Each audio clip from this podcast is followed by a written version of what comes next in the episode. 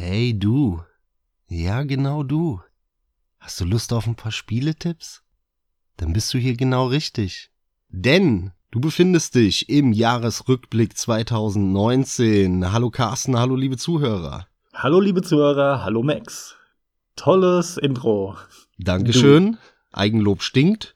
Aber wir wollen heute ein bisschen den Jahresrückblick machen, den alljährlichen, sehr beliebt bei jedem, bei jedem Podcast, bei jedem Videoportal. Auch wir kommen um den Trend nicht drumherum und wie jedes Jahr machen wir das aber mit einer etwas anderen Regel, als ihr es gewohnt seid überall anders. Denn wir haben nicht nur Spiele bei uns in der Liste, die dieses Jahr erschienen sind, sondern wir haben Spiele in unserer Liste, die wir dieses Jahr das erste Mal so richtig gezockt haben.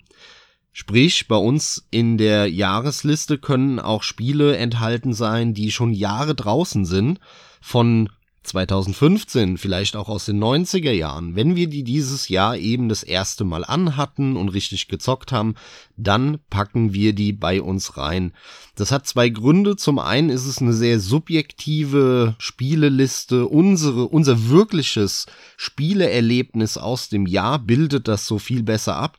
Und auf der anderen Seite hätten wir bei weitem nicht so viele Spiele in den Listen, ähm, denn die aktuellen Sachen spielen ja sowohl ich als auch du, Carsten, ja, in einem sehr begrenzten Maß, so will ich's mal sagen. Ne? Da wären da irgendwie nur fünf Titel drin oder zehn in unserer Spieleliste.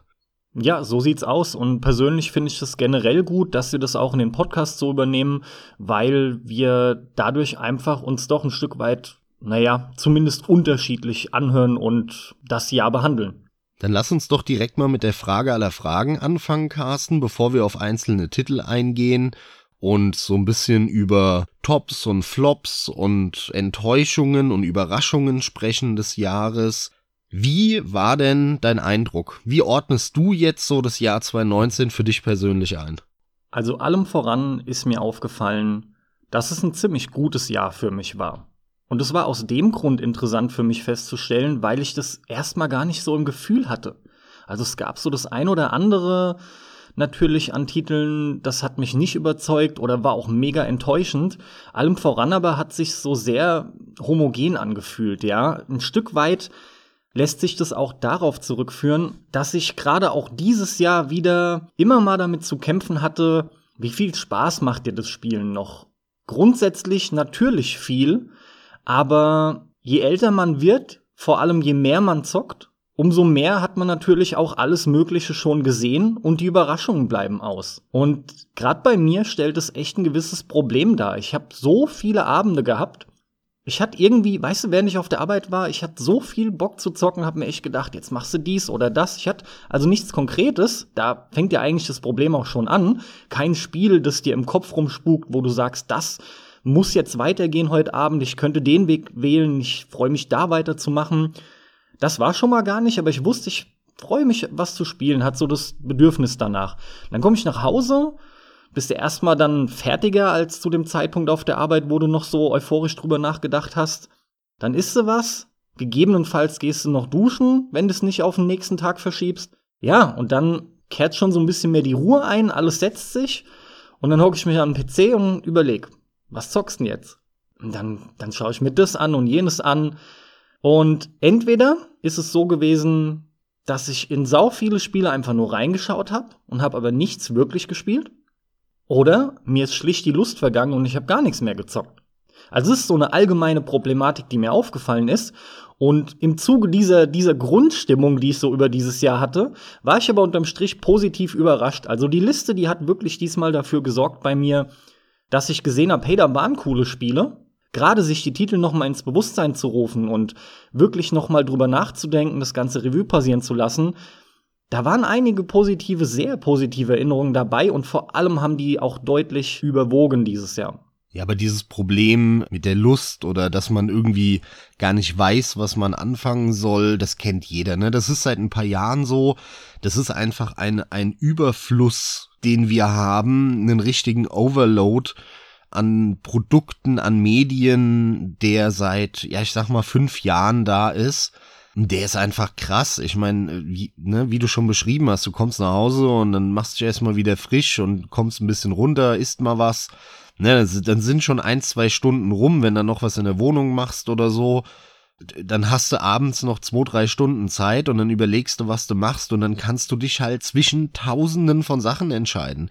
Machst du jetzt auf Netflix einen Film an, irgendeine Serie, guckst du das neue XY-Video auf YouTube, was du unbedingt noch sehen wolltest, fängst du an, jetzt irgendein neues Spiel, was du im letzten Sale gekauft hast, zu spielen oder startest du dein Multiplayer-Online-Ding, was du eh andauernd spielst oder startest du mal irgendein Free-to-Play-Spiel? Ach, ich habe ja auch noch von Humble Bundle das geschenkt bekommen und von GOG das und ne, du, du weißt gar nicht mehr, wo du anfangen und wo du aufhören sollst und daher kommt es, glaube ich. Also das Gefühl kenne ich auch und glaube, das können auch unsere Zuhörer gut nachvollziehen. In den letzten Jahren ist es wirklich krass geworden.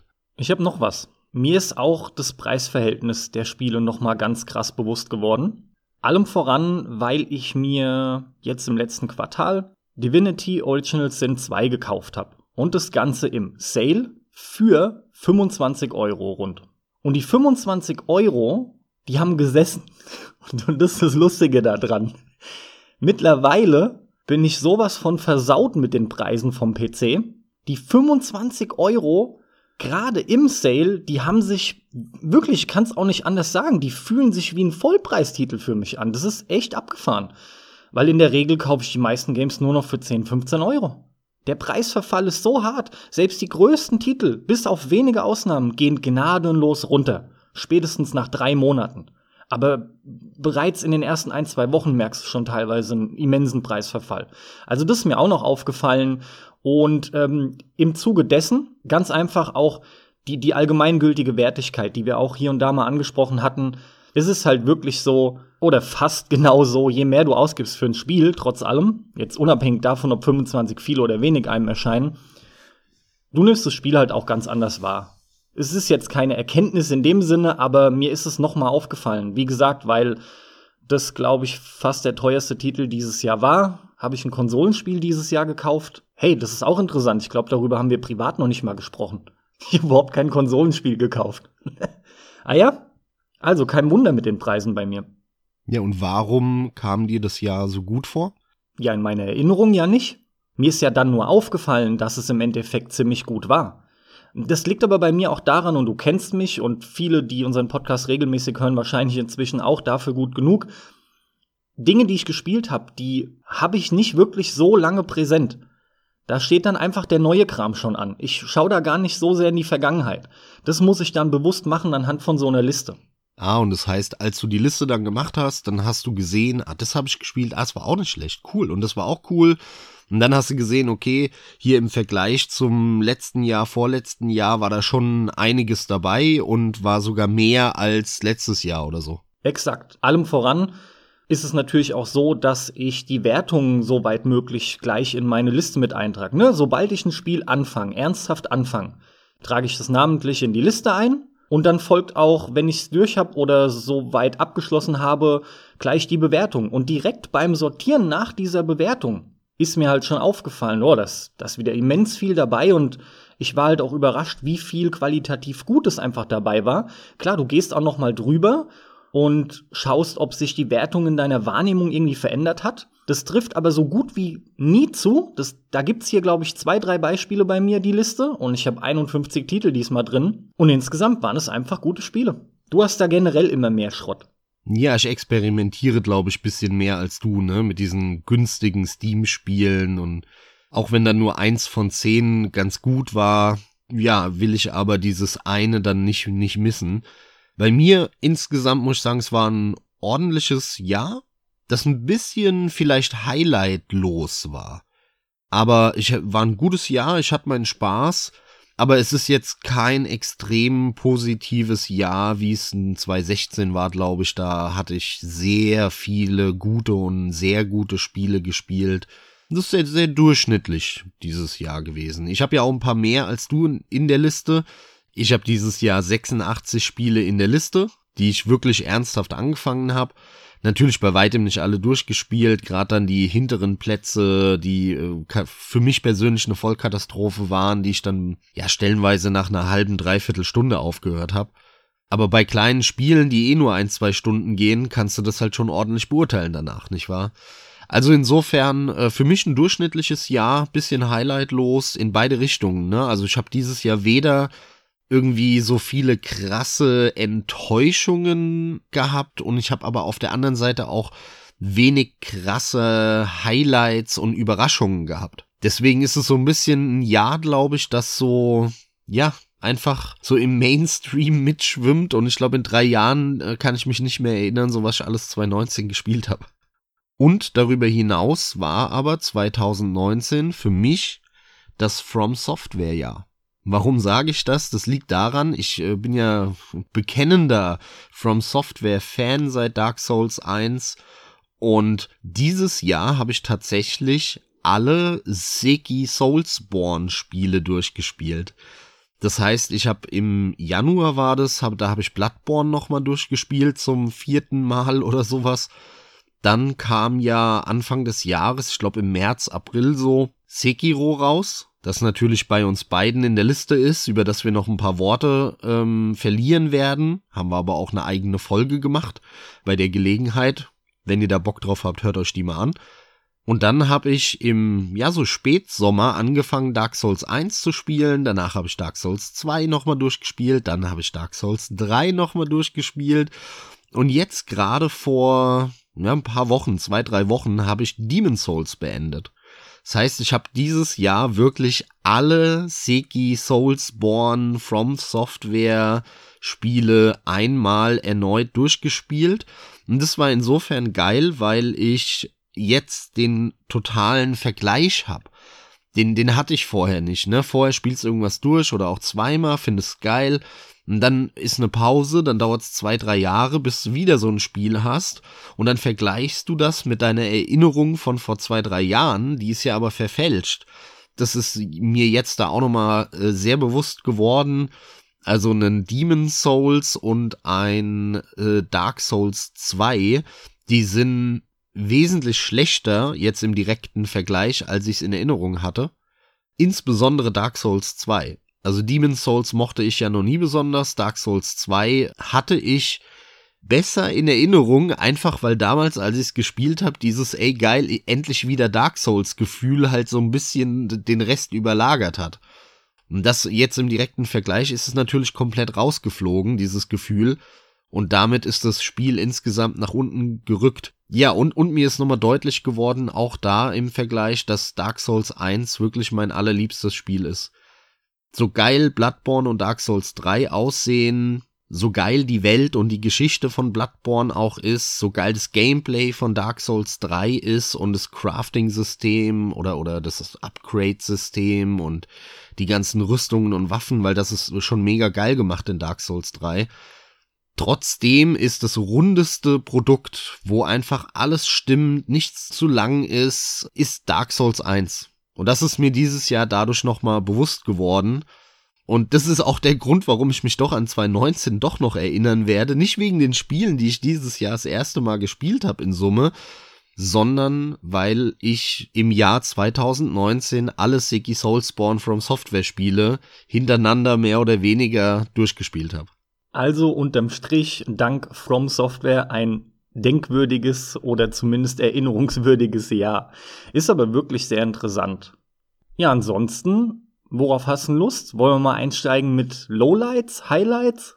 Was ganz anderem? Ich würde mal einsteigen mit einer absoluten Überraschung für mich. Ein Spiel, mit dem ich niemals gerechnet hätte, dass es mir derartig gut gefällt. Und zwar Bloodstained Curse of the Moon. Das ist ein Spiel, das ich dieses Jahr gespielt habe, das sehr weit vorne gelandet ist in meiner Liste und zwar auf Platz 7 und ist womöglich die größte Überraschung gewesen dieses Jahr für mich. Denn es ist ja im Prinzip ein Oldschool Castlevania. Man hätte da auch Castlevania 4 oder 5 draufschreiben können. Es hat diesen 8-Bit-Look von den Oldschool NES Castlevanias mit ein paar mehr Möglichkeiten natürlich, die damals nicht gingen, aber ansonsten hätte das so auf dem NES fast sein können. Und ich war nie ein Castlevania-Fan. Mir hat es nie gefallen. Mir war das immer zu steif, alles, ne? So ein bisschen zu träge. Auch diese Peitsche, die man dann da immer als Waffe hatte, die, das hat einfach nicht gebockt, ne? Der hat es so komisch einfach nur nach vorne geschlagen. Man konnte nicht wirklich damit zielen, präzise. Und irgendwie ist das einfach nie an mich gegangen. Diese ganze Serie, ich fand die nicht schlecht, aber die, die hat mich auch nie gepackt. Und dann habe ich mir dieses Jahr Bloodstained Curse of the Moon eben geholt und muss sagen, das hat mir fantastisch gefallen und ich halte es für das beste Castlevania-Spiel, das ich gespielt habe. Ja, das ist natürlich die Eingrenzung, denn ich habe die DS-Teile nicht gespielt. Da kamen ja drei, vier Stück für ein DS. Und ich habe auch das, das äh, Bloodstained Ritual of the Night dieses Remake von Symphony of the Night eben, das habe ich auch noch nicht gespielt. Daher eine gewisse Einschränkung, aber ansonsten kann ich das nur empfehlen. Wie gesagt, es ist auf Platz 7 von 86 bei mir gelandet, sehr weit vorne ist in meiner Liste das erste Spiel, dem ich 5 von 5 Sternen gegeben habe. Das ist für mich eine, ein absolut hervorragendes Spiel, das was es nicht so gut macht, ist so unbedeutend und das sind solche Details und Kleinigkeiten, dass sich hier keine Abwertung geben muss in dem Sinne, sondern volle Punkte geben kann.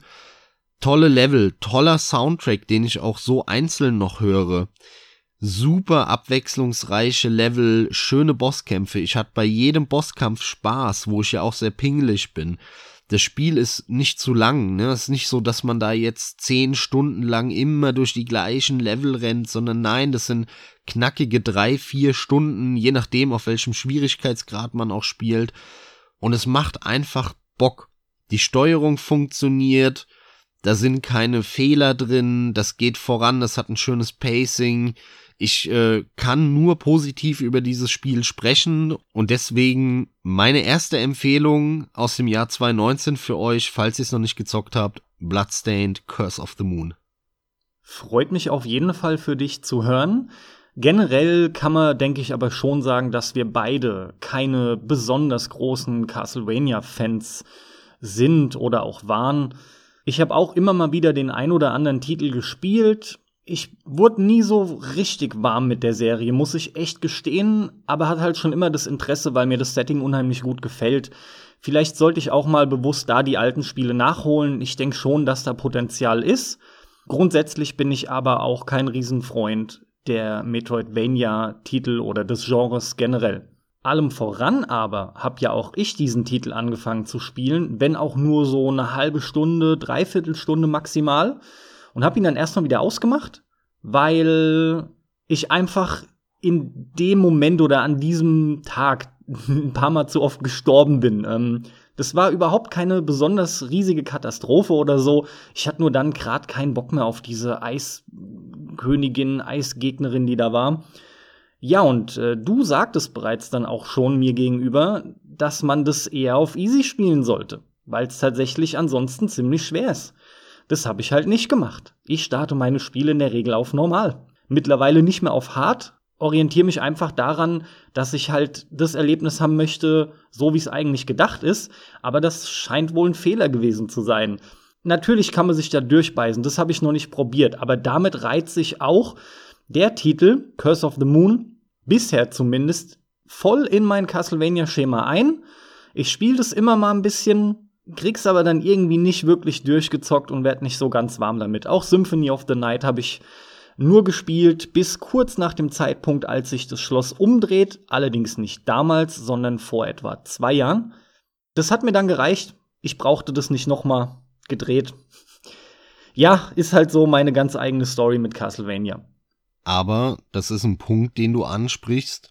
Immer alles auf normal zu starten, macht nicht unbedingt Sinn, denn man weiß es halt nicht vorher, das ist das Problem, man muss es halt ausprobieren. Aber diese oldschool arcadigen Spiele, die dann auch noch aus Japan kommen, da kann ich dir nur empfehlen, spiel die immer auf einfach, weil die sind fast alle ausschließlich so definiert, dass du nicht als Anfänger im Videospielsinne, sondern als Anfänger von diesem Spiel es auf einfach spielen solltest. Und auch die ganzen Bullet Hell Shooter, die ich spiele, spiele ich immer auf einfach, Und wenn ich es dann ein zweites Mal, ein drittes Mal, ein viertes Mal durchzocke, dann erhöhe ich den Schwierigkeitsgrad und äh, arbeite mich so langsam nach vorne. Denn ansonsten ist es zu frustrierend und äh, da habe ich dann auch weniger Spaß mit. Die sind wirklich so gedacht, diese Arcade Oldschool Spiele, wie gesagt, in erster Linie sogar auch die, diese auf, aus Japan stammenden. Ich möchte es auf jeden Fall auch noch mal probieren. Von daher danke für den Hinweis. Wer weiß, ob ich es sonst noch mal angemacht hätte. Muss aber auch sagen, man macht es an und es passt eigentlich gleich alles. Die Steuerung läuft. Äh, der sieht absolut toll aus und die Musik ist auch cool. Von daher, ja, ich denke, das werde ich irgendwann noch mal machen. Das hat ja auch seine Gründe, warum ich generell mal Lust drauf hatte und den angefangen habe. Also der ist für mich nicht erledigt, liegt nur derzeit auf Eis. Wenn ich mir meine Liste so anschaue, dann gibt's wirklich ein Spiel, kam auch dieses Jahr, ist aus 2019. Und ich muss da unbedingt ein, zwei Worte, Sätze zu verlieren. Ich spreche vom Resident Evil 2 Remake. Allem voran, das ist eins der besten Remakes, das ich bisher gesehen habe, wenn nicht sogar das Beste.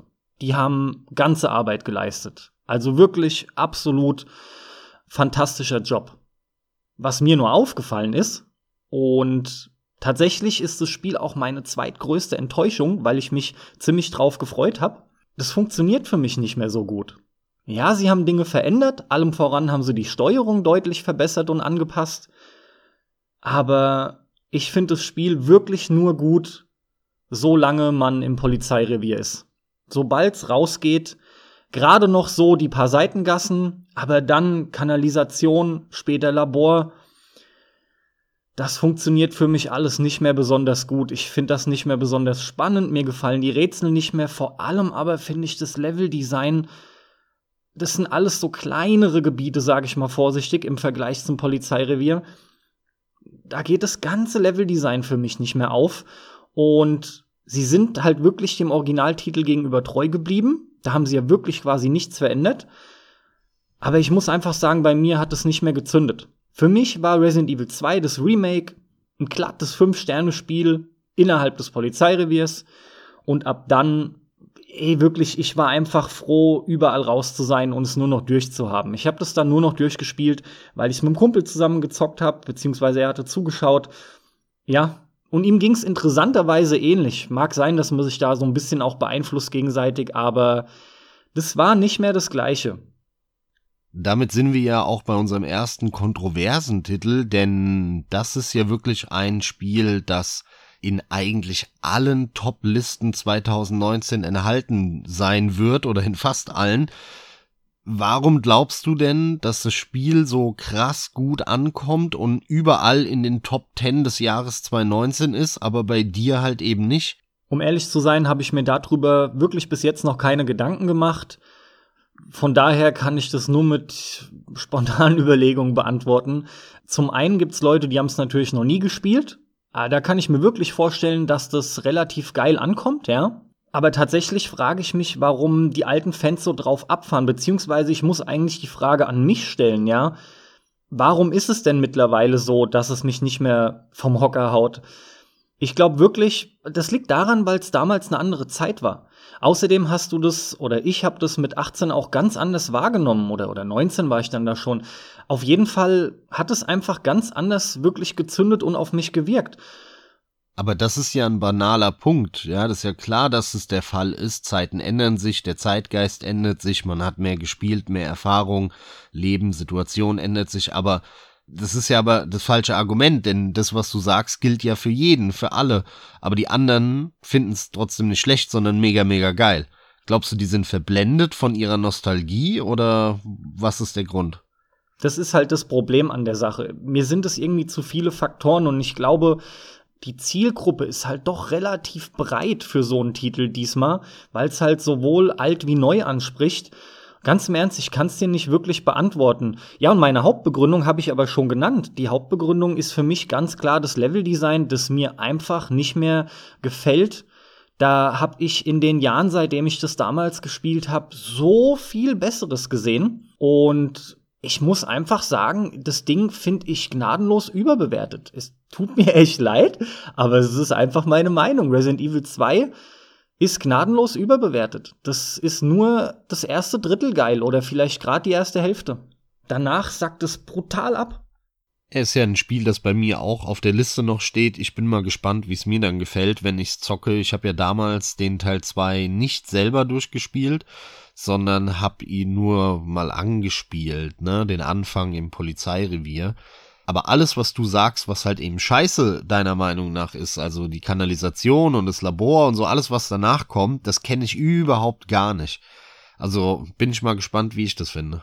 Vor allem, das noch irgendwie ein bisschen allgemein ausgedrückt mit vorweg, wie oft ich die Hand vors Gesicht gehauen habe bei den Zwischensequenzen und wie die Texte geschrieben sind. Auch da mag man dem Originaltitel, wie gesagt, irgendwie die Treue halten, aber das ist einfach nicht gut. Ich meine, klar, das war nie die Bombengeschichte, aber ich hatte das nicht so schlecht in Erinnerung. Und ja, ich rede halt echt negativ, sehr negativ, aber genauso habe ich es auch empfunden. Ich fand das voll übel. Also durch die zweite Hälfte habe ich mich nur noch durchgequält, weil das einfach so dieses Erlebnis war, ja, zwischen dem Kumpel und mir, während wir da abends dann gehockt haben für diese drei, vier Abende, auf die wir es gestreckt hatten. Aber wenn wir schon bei Enttäuschungen sind, dann will ich hier auch meine größte Enttäuschung des Jahres von mir geben. Und zwar ist das Judgment, ein PS4-Exklusivtitel, ein, ein Spin-off der Yakuza-Serie, die ich ja sehr, sehr liebe, falls ihr es immer noch nicht mitbekommen habt. Und Judgment war natürlich ein Spiel, auf das ich mich dieses Jahr sehr gefreut habe. Aber auch die größte Enttäuschung, denn Judgment ist einfach verkackt, meiner Meinung nach. Das kam in den Wertungen so mittelmäßig an. Nicht wirklich schlecht, aber auch nicht so wirklich gut. Ich muss sagen, ich fand's schlecht. Woran liegt das? Das liegt daran, dass sie eigentlich einen Yakuza gemacht haben und sie haben alles, was an Yakuza Spaß macht und lustig ist und unterhaltsam, haben sie entfernt es gibt keine lustigen Nebenmissionen mehr mit irgendwelchen Opas, die irgendeiner Sexreligion folgen oder was weiß ich was. All dieser Witzekram ist komplett entfernt und du spielst einen Detektiv und läufst halt durch eine ernste Welt. Aber so richtig ernst ist sie dann auch nicht, denn manchmal kommen dann doch solche ja, möchte gern witzigen Momente. Die sind aber nicht witzig und vor allem sind genau diese Momente dann fast ausschließlich komplett deplatziert, denn das, die Hauptstory nimmt Fahrt auf, es wird gerade mal, wo du dir gedacht hast, boah, jetzt zieht das sich aber schon arg und irgendwie geht's nicht voran, dann geht's voran es kommt irgendwie eine geile Gerichtsverhandlung und du denkst dir nur cool, ja, sau cool, jetzt, jetzt geht's los. Und du willst unbedingt jetzt die Hauptstory weiterspielen und dann zwingt dich das Spiel in der Hauptstory so eine halbe Stunde, Dreiviertelstunde pseudowitzige Nebenmission zu machen, was ja eigentlich keine ist, weil es ist in der Hauptgeschichte das ist so deplatziert und so viel hat in dem Spiel nicht für mich funktioniert. Ich finde es leider viel zu lang. Ähm, das Spiel hat ein Kampfsystem, das halt nett ist. Ne? Es ist im Kern so ein Yakuza-Kampfsystem, das aber einfach nicht wirklich geil ist das äh, mit dieser 30 Frames Geschichte auch so zu kämpfen hat und ja, das haben sie alles bei einem Yakuza 6000 mal besser hinbekommen. Und wie gesagt, diese komischen, äh, diese komische Ernsthaftigkeit hat mich wirklich gestört. Auch die ganze Welt macht weniger Sinn. Ich meine, man spielt einen Detektiv, der hat gar nichts mit der Yakuza zu tun und so wirklich. Ich meine, klar, äh, der hat natürlich so eine bisschen Gangster-Vergangenheit im übertragenen Sinne und da ist natürlich eine Verbindung, aber es macht keinen Sinn, dass ich einen Detektiv spiele, der durch die Stadt läuft und alle zehn Meter von irgendwelchen Pseudo-Yakuza-Gangstern angemacht wird und verprügelt wird.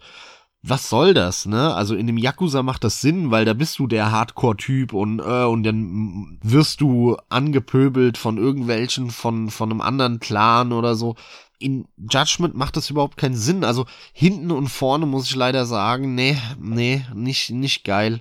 Und on top auf all diese Dinge hat es dann auch noch so einen komischen Grafikstil, wo alles so gelb verwaschen ist.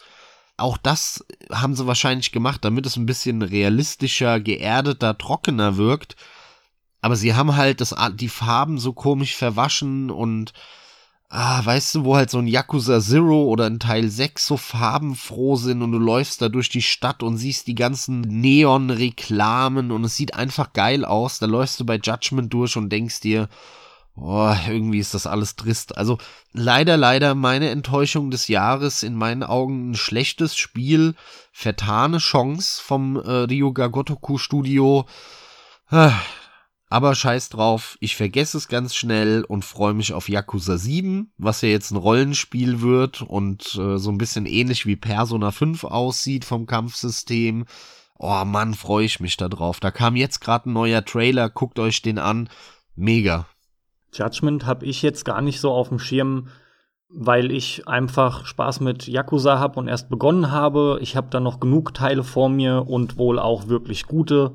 Zumindest ähm, habe ich bisher jetzt ein paar Vergleiche und du hast die alle gespielt. Wenn du sagst, die anderen, die sind auch qualitativ ziemlich hoch, dann weiß ich, dass ich mich drauf freuen kann.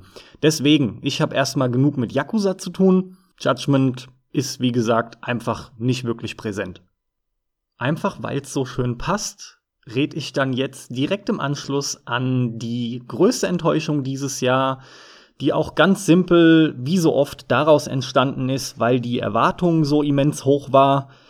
Ich rede von Sekiro. Ja, wir haben einen eigenen Cast. Ja, ich möchte jetzt nicht zu viel darüber unbedingt loswerden, aber für mich ist halt das Wichtigste zu sagen, in diesem Cast nochmal, ich bin da nicht reingekommen. Ich wurde da nicht warm mit. Ich habe einige Stunden rein versenkt. Ich glaube aber unterm Strich habe ich das zu verbohrt wie Dark Souls gespielt. Selbst jedes Mal, wenn ich versucht habe, mich ein bisschen zu öffnen, es hat bei mir alles nicht so wirklich geklappt. Ich finde, das Ding ist das mit Abstand schwerste, was die bis jetzt rausgebracht haben. Die einzige Chance, die es irgendwann mit ziemlicher Sicherheit auch noch mal bekommen wird, ist dann die, dass ich bewusst sage, hier immer ran, ran, ran, drauf gefasst sein zu parieren aber auch wenn ich dann immer wieder von dir oder von anderen mitbekomme, wie oft da trotzdem Bosse versucht werden, das ist mir einfach eine Schippe zu hart. Die Gratwanderung zwischen Frust und Spaß, die war, glaube ich, noch nie so extrem.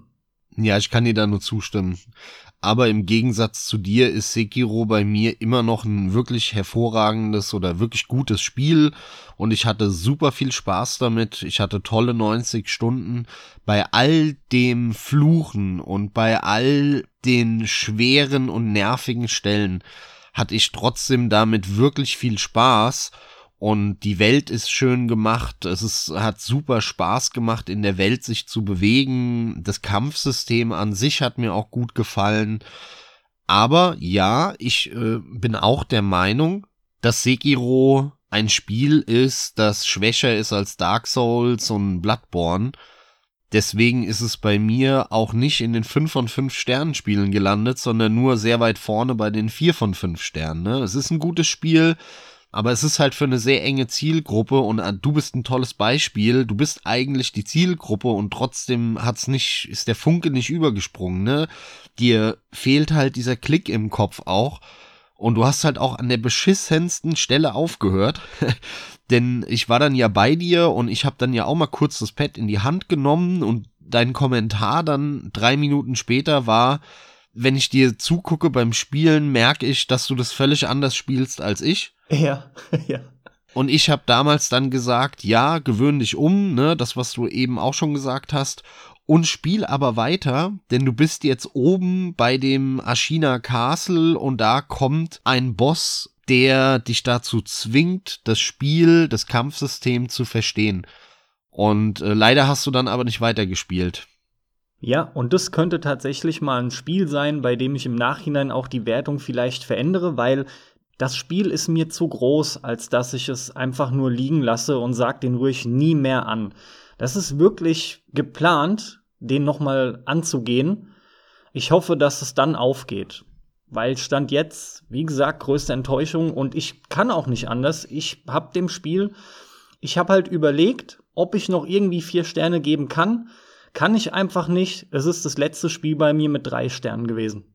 Dann kommen wir jetzt nochmal zu was Positivem, einem Spiel, über das wir nämlich beide auch einen Podcast gemacht haben. Und zwar ist das A Plague Tale Innocence. Auch bei mir ein gutes Spiel, das sehr weit vorne ist, fast gleich platziert mit Sekiro.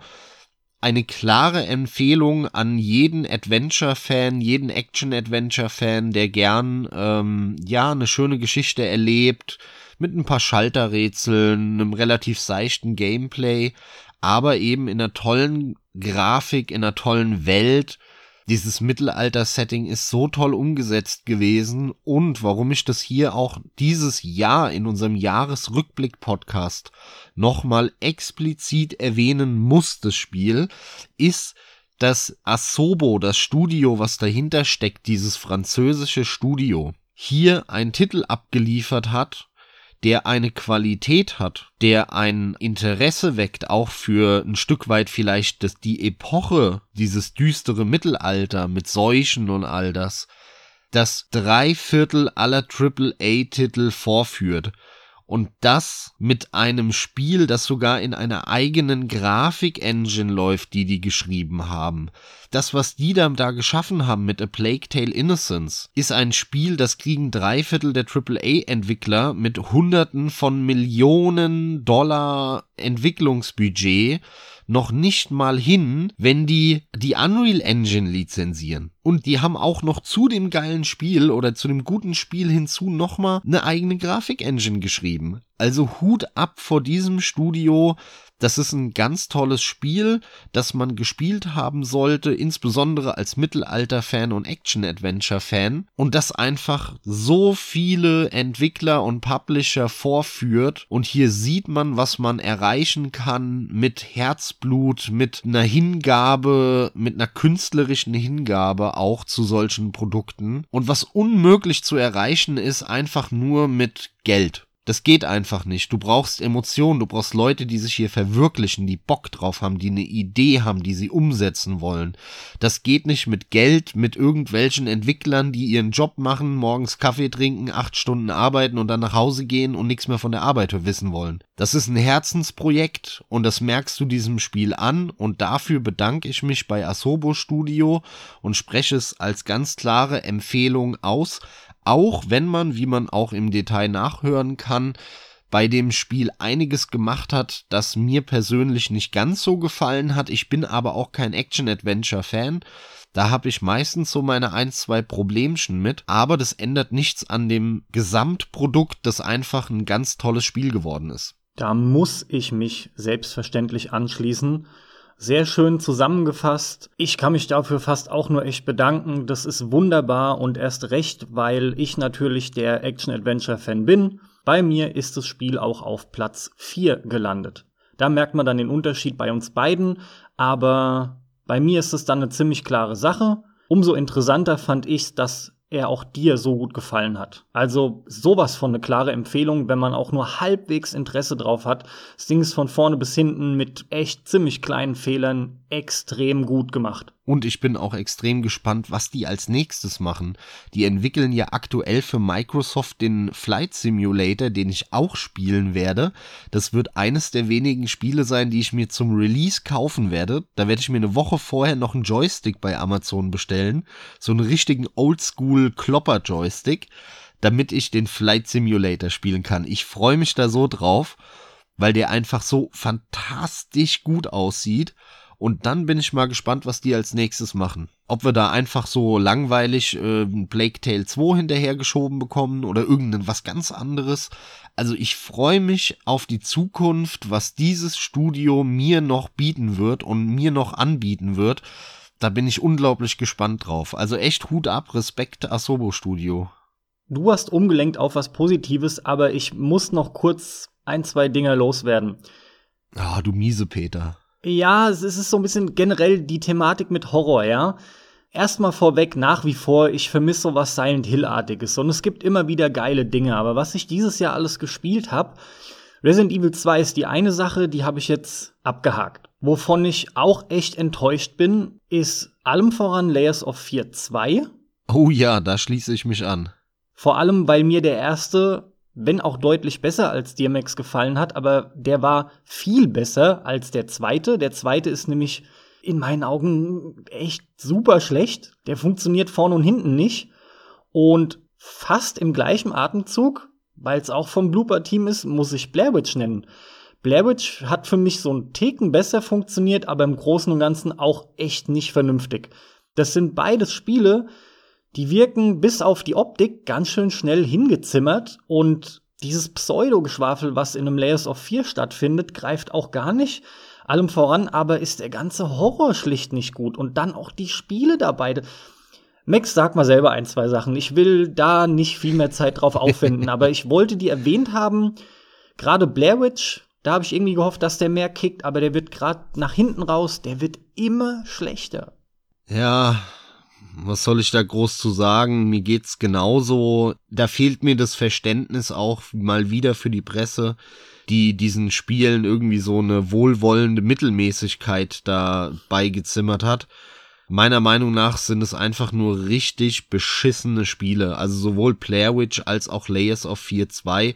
Ich hatte damit überhaupt keinen Spaß und hatte bei beiden Spielen nach einer Stunde überhaupt keinen Bock mehr weiterzuspielen. Die haben mir keine Karotte vor die Nase gehalten, die haben mich nicht geschockt, äh, die haben in mir keinen Grusel ausgelöst, die haben in mir keine Faszination ausgelöst für irgendetwas.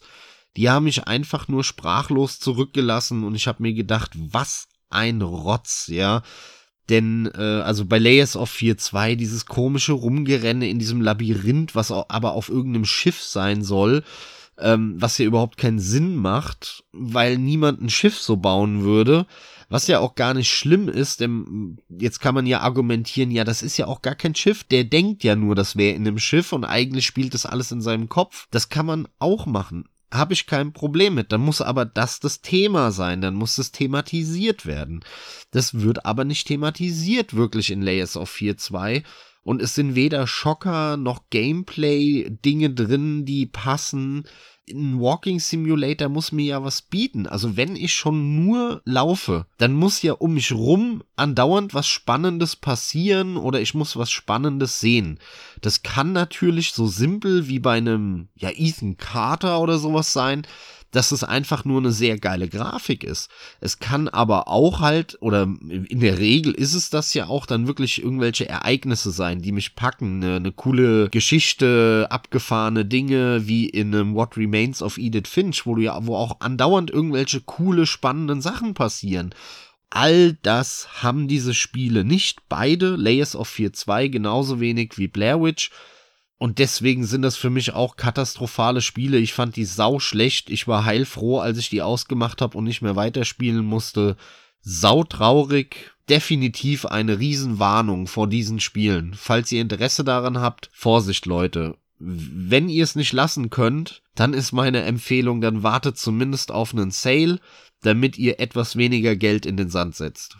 Als positive Empfehlung hierauf und weil wir im Horrorbereich bleiben, ist Devotion zu nennen. Das Spiel, bei dem man im Vorfeld mitbekommen hat, dass es äh, sehr gut ankam bei Leuten, die das schon vorab gespielt haben. Das ist das taiwanesische Horrorspiel. Ja, ja genau. Ich muss, ich muss gerade überlegen. Ja, ja, genau. ähm, genau. Tatsächlich kam das für mich so aus dem Nichts, hab dann aber auch mitgekriegt, ah, das ist irgendwie in alle Munde. Vor allem hat es dann zuletzt von sich reden gemacht, weil durch irgendein Deko-Element, was da drin war, haben die die chinesische Regierung verärgert. Ne, das war irgendwie diese Winnie Pooh China-Präsidentennummer. Hat die, die hatten die irgendwie einen Kalender oder so mit einem Bild von diesem chinesischen Internet-Meme da hängen. Und da war halt ein Riesenaufschrei, das Spiel wurde dann zurückgezogen und bis heute, soweit ich weiß, ist es nicht erhältlich. Ja, da siehst du, wie viel, wie viel Macht die Chinesen haben, die chinesische Regierung über amerikanische Konzerne. Ist das nicht interessant? Wenn China einmal mit der Wimper zuckt und sagt, nee, wollen wir nicht, finden wir doof, dann wird's überall gelöscht. Bei Steam ist es weg. Äh, du kriegst es nicht mehr bei irgendwo, ich weiß gar nicht, für was das alles rauskam damals aber du kriegst es ja nirgendwo mehr. Also muss ich wirklich sagen, das ist so ein Armutszeugnis, dass da die amerikanischen Firmen, dass die einknicken, weißt du, anstatt zu sagen, ja Leute, wenn es euch nicht passt, dann nehmen wir es in China raus, aber naja, also ich kenne da nicht alle Hintergründe, aber es wirkt so, als wäre das irgendwie ein Armutszeugnis. Ja, absolut. Da lehne ich mich aber jetzt auch nicht aus dem Fenster. Da kann jeder drüber denken und von halten, was er will. Fakt ist auf jeden Fall, ich fand es richtig gut. Ich kann es dir auch nur empfehlen. Es ist ja durchaus zu kriegen. Es soll kein Aufruf für illegale Downloads sein, aber wenn ihr Bock auf sowas habt, das ist ein First-Person äh, Psycho-Horrorspiel und es funktioniert ziemlich gut. Es ist bei weitem nicht perfekt, aber es fühlt sich frisch an. Es hat einfach eine geile Atmosphäre, coole Schocker und es ist echt sehr empfehlenswert. Erzählt auch seine Geschichte ziemlich, ziemlich ordentlich. Also das ist ein cooles Ding, Devotion von Red Candle Games. Steht bei mir ganz oben auf der Liste, will ich unbedingt noch spielen. Da muss ich mal gucken, ob ich da irgendwie noch rankomme. Aber da wir jetzt schon bei Horrorspielen sind, auf die du ja jetzt aus irgendeinem Grund einen besonderen Augenmerk legst, aber gerne, denn ich habe dieses Jahr ein hervorragendes Horrorspiel gespielt, zumindest was den Horror angeht. Was das Gameplay angeht, war das alles eher so, naja, ich rede von dem Titel Home Sweet Home. Das ist, glaube ich, ein thailändisches Spiel. Ich hoffe, da irre ich mich jetzt nicht. Und zwar ist das der klassische Asia-gruselige Mädchenhorror, Schulmädchenhorror, den man auch so aus japanischen Filmen kennt. Das Geile an Home Sweet Home ist aber, dass das Spiel wirklich gruselig ist. Ich bin ja jemand, der da relativ resistent ist, ja, das sage ich jetzt nicht, weil ich damit prahlen will, sondern weil das halt einfach um einschätzen zu können, wie wie gruselig das ist. Und bei Home Sweet Home habe ich wirklich immer wieder ein richtig schummriges Gefühl bekommen bei dem Spiel. Und zwar von Anfang bis zum Ende ob das irgendwelche Sondergegner sind, Jumpscares, die stellenweise echt gut und sinnvoll platziert sind oder einfach nur der normale Horror, der durch dieses Geistermädchen entsteht, die da rumtappt und du dich an ihr vorbeischleichen musst. Ich kann total verstehen, wenn die Leute Pipi in der Hose haben, wenn die das spielen, denn mir geht's da ähnlich. Spielerisch ist das alles so ein bisschen mittelmäßig gewesen, ja, und manchmal auch ein bisschen nervig, weil ich bin aber auch einfach kein Fan von diesen, da läuft irgendeine Figur irgendwo lang und die darf dich nicht sehen und du musst dich da jetzt dran vorbeischleichen und im Prinzip ist das ja nichts anderes, als dass du unsichtbare Wege findest, die du nicht siehst, aber wenn du halt eine Grenze überschreitest, dann passiert irgendwas und dann musst du es von neuem starten das ist einfach ein Spielprinzip, was ja auch bei Outlast war oder Alien Isolation. Ich werd damit nicht warm. Ich finde das einfach nicht geil, ja. Äh, das kann so gut gemacht sein wie, wie bei einem Alien Isolation und trotzdem mag ich das nicht besonders. Und das gleiche hatte ich jetzt hier auch. Wenn ihr jetzt aber sagt, ey, Outlast, Alien Isolation, mega geile Spiele, dann guckt euch Home Sweet Home an, da bekommt ihr genau das gleiche, mit aber einem hervorragenden asiatischen böse Schulmädchen Horror, das wirklich ein paar richtig coole Ideen hat und definitiv das gruseligste Spiel war, das ich dieses Jahr gezockt habe. Zwei kleinere Titel, von denen zumindest einer leider, leider in der Versenkung verschwinden könnte oder untergehen könnte, ist richtig ausgedrückt, sind allem voran What the Golf das ging groß durch die Medien. Ich denke, davon haben die meisten mitbekommen. Zu Recht, wie ich sagen muss. What the Golf ist wirklich, wirklich fantastisch bis stellenweise genial, weil ich schon lange nicht mehr so ein Ideenreichtum in einem Spiel gesehen habe. Ist aber auch gleichzeitig so ein bisschen die Krux an der Sache, denn ja, immerhin so zwei Drittel bis sogar vier Fünftel des Spiels bleibt dieser Ideenreichtum, wenn sich da auch schon ein klein bisschen zwar wiederholt, aber im Großen und Ganzen kommen immer neue Dinge und so lang ist dieses Spiel auch sensationell und bleibt frisch. Nur eben in diesem letzten Bereich kommt dann ein Punkt, ab dem wird wirklich nur noch wiederholt Und dann merkt man leider schlagartig, dass das Spiel als solches halt eben nur okay ist. Aber die Kombination mit diesen geilen Ideen halt genau für dieses permanente frische Gefühl sorgt und es so immens großartig macht. Dann entsteht da halt so ein Mischverhältnis draus. Aber so oder so, also What the Golf ist eine absolute Empfehlung. Das Ding ist auch äh, zu Recht glücklicherweise so viel gelobt worden. Tatsächlich einen kleinen Ticken oben drüber habe ich aber ein ganz anderes Spiel, das auch einen indirekten Vorgänger hat, den ich immer schon spielen wollte, es aber nie so weit kam. Und zwar ist der Vorgänger Fran Bow oder Bow, glaube ich. Und was ich dieses Jahr gespielt habe, ist Little Misfortune. Da kann ich auch nur sagen, schaut euch nicht unbedingt einen Trailer an, schaut euch ruhig mal die ersten fünf Minuten an das war das, was mich letzten Endes überzeugt hat, das Ding zu kaufen. Little Misfortune geht um die zwei Stunden, der ist nicht lang, aber der hat mich einfach komplett dran gefesselt. Das ist so ein schöner, bissiger, schwarzer Humor. Die äh, Sprecher, die beiden, wir reden im Prinzip von einem Erzähler und von Misfortune selbst, die sind so gut gesprochen und das kombiniert mit diesem rabenschwarzen Humor, und auch wirklich einer sehr brauchbaren Geschichte, zumindest was die Präsentation äh, angeht.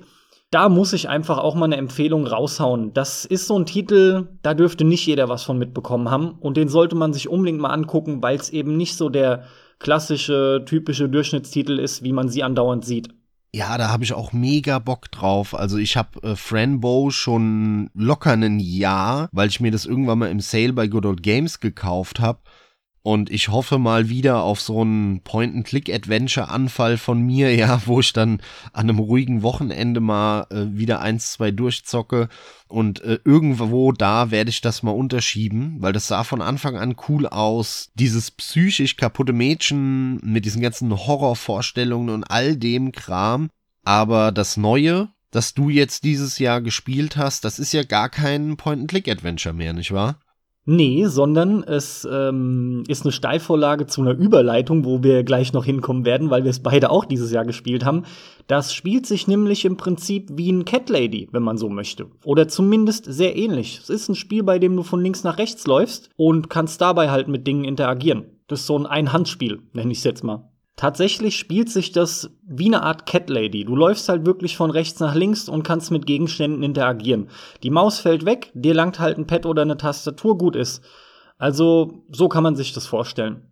Dann möchte ich weitermachen mit einer Spieleserie, von der ich den zweiten Teil beziehungsweise die zweite Season gespielt habe.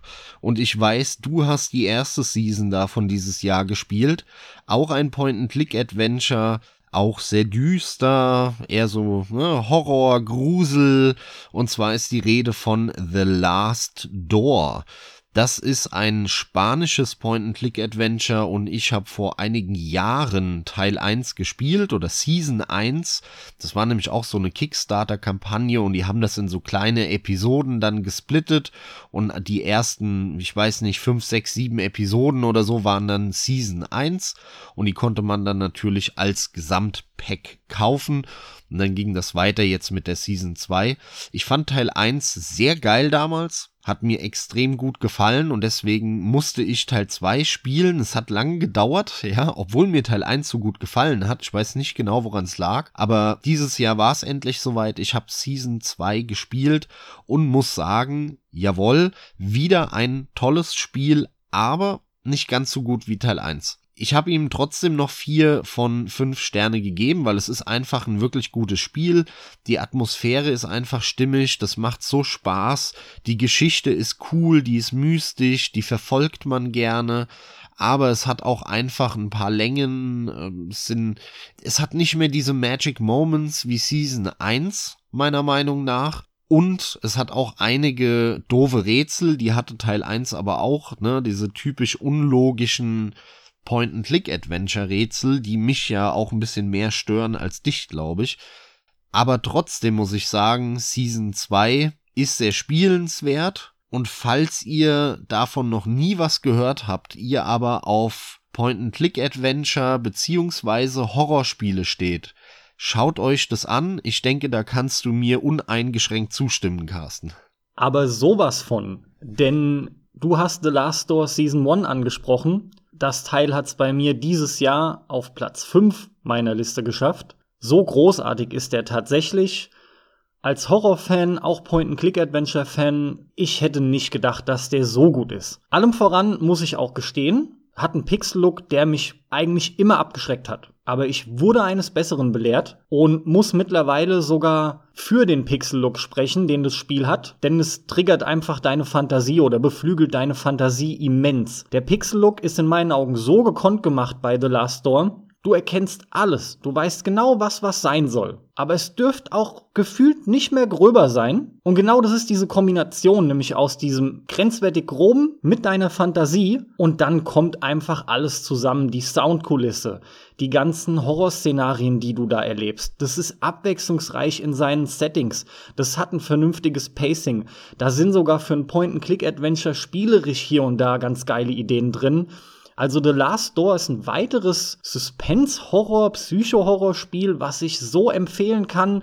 Das sollte man auf jeden Fall auch spielen, wenn man nicht zwingend so viel mit Point-and-Click-Adventures anfangen kann, weil das Spiel so viel mehr bietet, dass man tatsächlich, wie ich finde, in einen Fluss kommt. Das Point-and-Click fühlt sich so ein bisschen in den Hintergrund gedrückt von der anderen schieren Größe, die die restlichen Faktoren dieses Spiels bei mir zumindest ausgelöst haben ich hoffe, ich konnte es irgendwie so ein bisschen zusammenbringen, Max.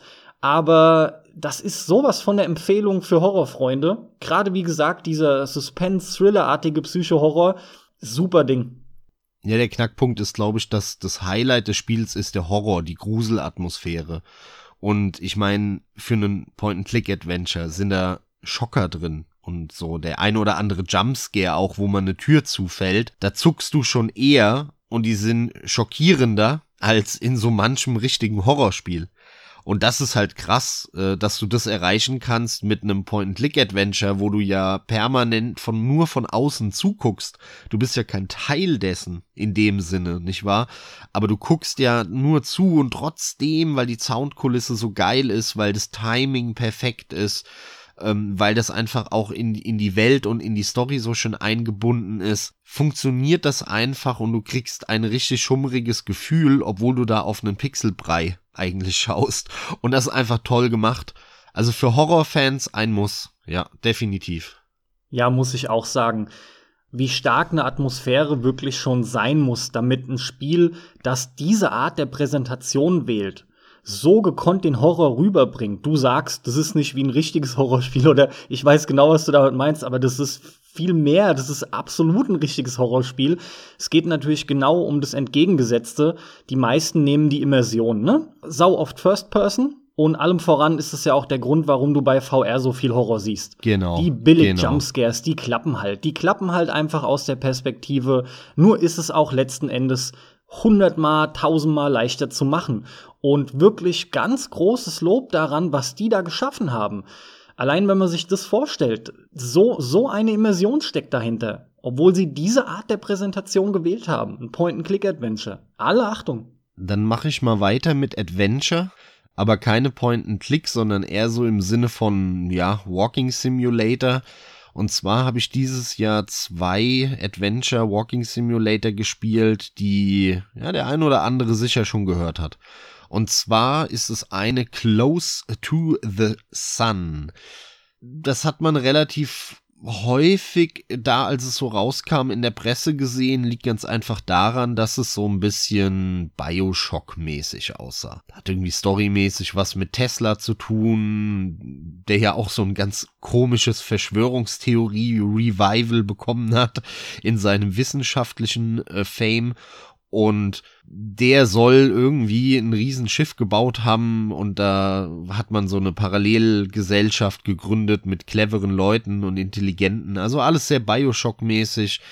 Und da ist man jetzt, und das ist alles ein bisschen gruselig und man muss da ein paar Rätsel lösen und weiterkommen und ich muss aber sagen, mir hat das nicht gefallen. Ich fand das ziemlich öde. Auch hier hat die Presse wieder sehr zurückhaltende, mittelmäßige Bewertungen gegeben. Ich bin da direkter, ich sag, das ist ein schlechtes Spiel.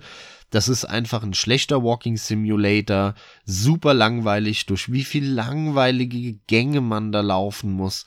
Da gibt's so schlechte Verfolgungsszenen, wo ich halt x-mal draufgegangen bin, bis ich die geschafft hatte. Einfach weil die so maßlos schlecht umgesetzt sind und immer wieder wusste ich dann nicht, wo es lang geht bei diesen Verfolgungsszenen beziehungsweise Wegrennszenen weswegen ich mich in irgendwelche Fallen manövriert habe, wo ich draufgegangen bin und wieder alles von neuem spielen musste. Also meiner Meinung nach braucht man das beim besten Willen nicht zu spielen und lasst euch bitte nicht täuschen durch diesen Bioshock-Flair. Das haben die bewusst genutzt, um ihr eigentlich schlechtes Spiel zu verkaufen und zu vermarkten. Bei mir hat's auch geklappt, kann man sagen. Ja, leider aber lernt aus meinen Fehlern. Das ist einfach ein total langweiliges, unbedeutendes, ödes Spiel, das ein bisschen nach Bioshock aussieht. Lass die Finger davon. Und weil es so gut passt, in dem gleichen Zusammenhang möchte ich Agony nennen. Agony, das ging ja nun wirklich durch die Presse, äh, auch so ein Walking Simulator, Schrägstrich Adventure in der Hölle mit Brüsten, mit Nippeln und Gesichtern, die aus Brüsten bestehen und all so einem Zeug, ja. Sah aber damals, als es angekündigt wurde, wirklich sehr cool aus, zumindest für Horrorfans. Und dann kam's raus und Katastrophe, ne? Überall völlig beschissene Wertungen bekommen. Und ich habe jetzt nach all der Zeit die x-fach gepatchte, geupdatete, unrated Version gespielt, wo dann irgendwie noch eins, zwei Sachen mehr drin sind, diese ansonsten da in der ursprünglichen Version rausgeschnitten hatten. Ja, was soll ich sagen? Ähm, es ist natürlich kein gutes Spiel, ja, das habt ihr alle mitbekommen, aber mit einer Einschränkung. Ich muss sagen, in der Version, die ich jetzt gezockt habe, mit all den Patches, mit all den Veränderungen, fand ich die erste Hälfte des Spiels, und es ist kein kurzes Spiel, ich glaube, ich habe acht, neun Stunden gebraucht, bis ich es durch hatte, die erste Hälfte, die ersten drei Stunden oder so, die fand ich echt ziemlich cool. Die waren nicht besonders, aber es ging voran, ich habe jetzt nicht groß gehangen, es sah ganz schön aus, es kam wirklich eine schöne Höllenstimmung auf. Da hatte ich eigentlich überhaupt kein Problem mit. Die zweite Hälfte dann, ab Stunde vier, fünf irgendwo, ne, da ging's wirklich den Bach runter. Also da hat auf einmal nichts mehr funktioniert, dann kamen immer mehr Gegner und mehr Gegner und ich wollte da auch nicht durchschleichen. Ich bin da durchgerannt. Ich habe mir gar nicht mehr angeschaut, stellenweise, was in den Leveln war. Ich bin da nur vorbei gehetzt. Ich hatte mehrere Bugs und Fehler und auch dann der letzte Bosskampf, der nicht gut war und und und. Also hier auch eine Warnung, seid vorsichtig, die habt ihr mit Sicherheit schon von der Presse gehört. Ich kann das aber nur bestätigen. Wenn ihr aber auf dieses Setting einfach unfassbar abfahrt und es euch in den Fingern juckt, das Ding trotzdem zu kaufen, dann kann ich nur sagen, nehmt das Ding in dem nächsten Sale mit. Das kostet nur noch ein paar Euro und zumindest die ersten paar Stunden sind ehrlich gar nicht schlecht. Da kann man auch ein paar schöne Screenshots machen und das ist, das kann man nett runterspielen, aber danach könnt ihr aufhören. Ich hoffe, der Tipp hilft euch irgendwie weiter. Dann möchte ich mal aus diesem Jahr den ein oder anderen Titel nennen, der für mich herausragend war, weil wir solche Spiele nicht andauernd sehen und die vor allem ja durch den visuellen Stil oder auch die visuelle Präsentation überzeugen konnten. Natürlich rede ich von Gries, dem spanischen Spiel, das vor allem durch seinen irgendwie zu 90, 95 Prozent handgezeichneten Stil aufgefallen ist, da wurde schon viel drüber gesagt. Ich möchte nur einfach auch loswerden. Ein weiterer Titel, der diesem Hype gerecht wird, denn da steckt auch wirklich ein ziemlich gutes Spiel dahinter. Kann man natürlich nicht vergleichen mit den geilsten Jump'n'Runs. Das ist es auch nicht. Aber es ist auch mehr mehr Spiel, als man vielleicht vermutet, weil man denken könnte, äh, Max, wie nennst du es immer, so ein Azi-Fazi-Projekt, ne? Sieht geil aus, yeah. ist optisch cool präsentiert, aber spielerisch steckt dann nichts unter der Haube. Das stimmt aber nicht. Das hat sogar die ein oder andere Überraschung parat und vom Spielgefühl her kann man es durchaus ein bisschen als 2D-Journey bezeichnen mit dem Gleiten und so diesem, diesem sanften Bewegen. Also sehr cooles Ding. Tatsächlich möchte ich aber ein bisschen mehr sagen zu allem voran Superliminal. Das ist ein Spiel, das versprüht so den Charme von The Stanley Parable und auch ein bisschen kommt da so Portal-Feeling auf, weil man in dem Fall in einem Schlaflabor ist und es gibt einen Sprecher, der einen begleitet. Was man in dem Spiel aber macht, ist eben mit äh, optischen Täuschungen rumzuspielen. Allem voran ist ein Kernelement des Gameplays, dass man einen Gegenstand aufnimmt und wenn man dann hoch runterschaut, verändert sich dadurch automatisch die Perspektive. Ne? Also der Gegenstand im Vergleich zum Hintergrund verändert dann die Größe sozusagen, wie er wirkt.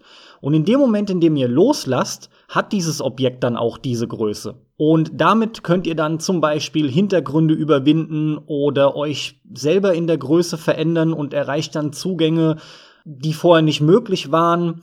Zusätzlich gibt's halt die typischen optischen Spielereien, die aber hier richtig geil genutzt sind, wie frontal sieht die Figur perfekt aus und dreidimensional und wenn ihr euch seitlich rumbewegt, seht ihr auf einmal, dass das ist flach und erstreckt sich über andere Gegenstände und die Wand hinter und hat einen Knick, ne? Kann man sich so vorstellen.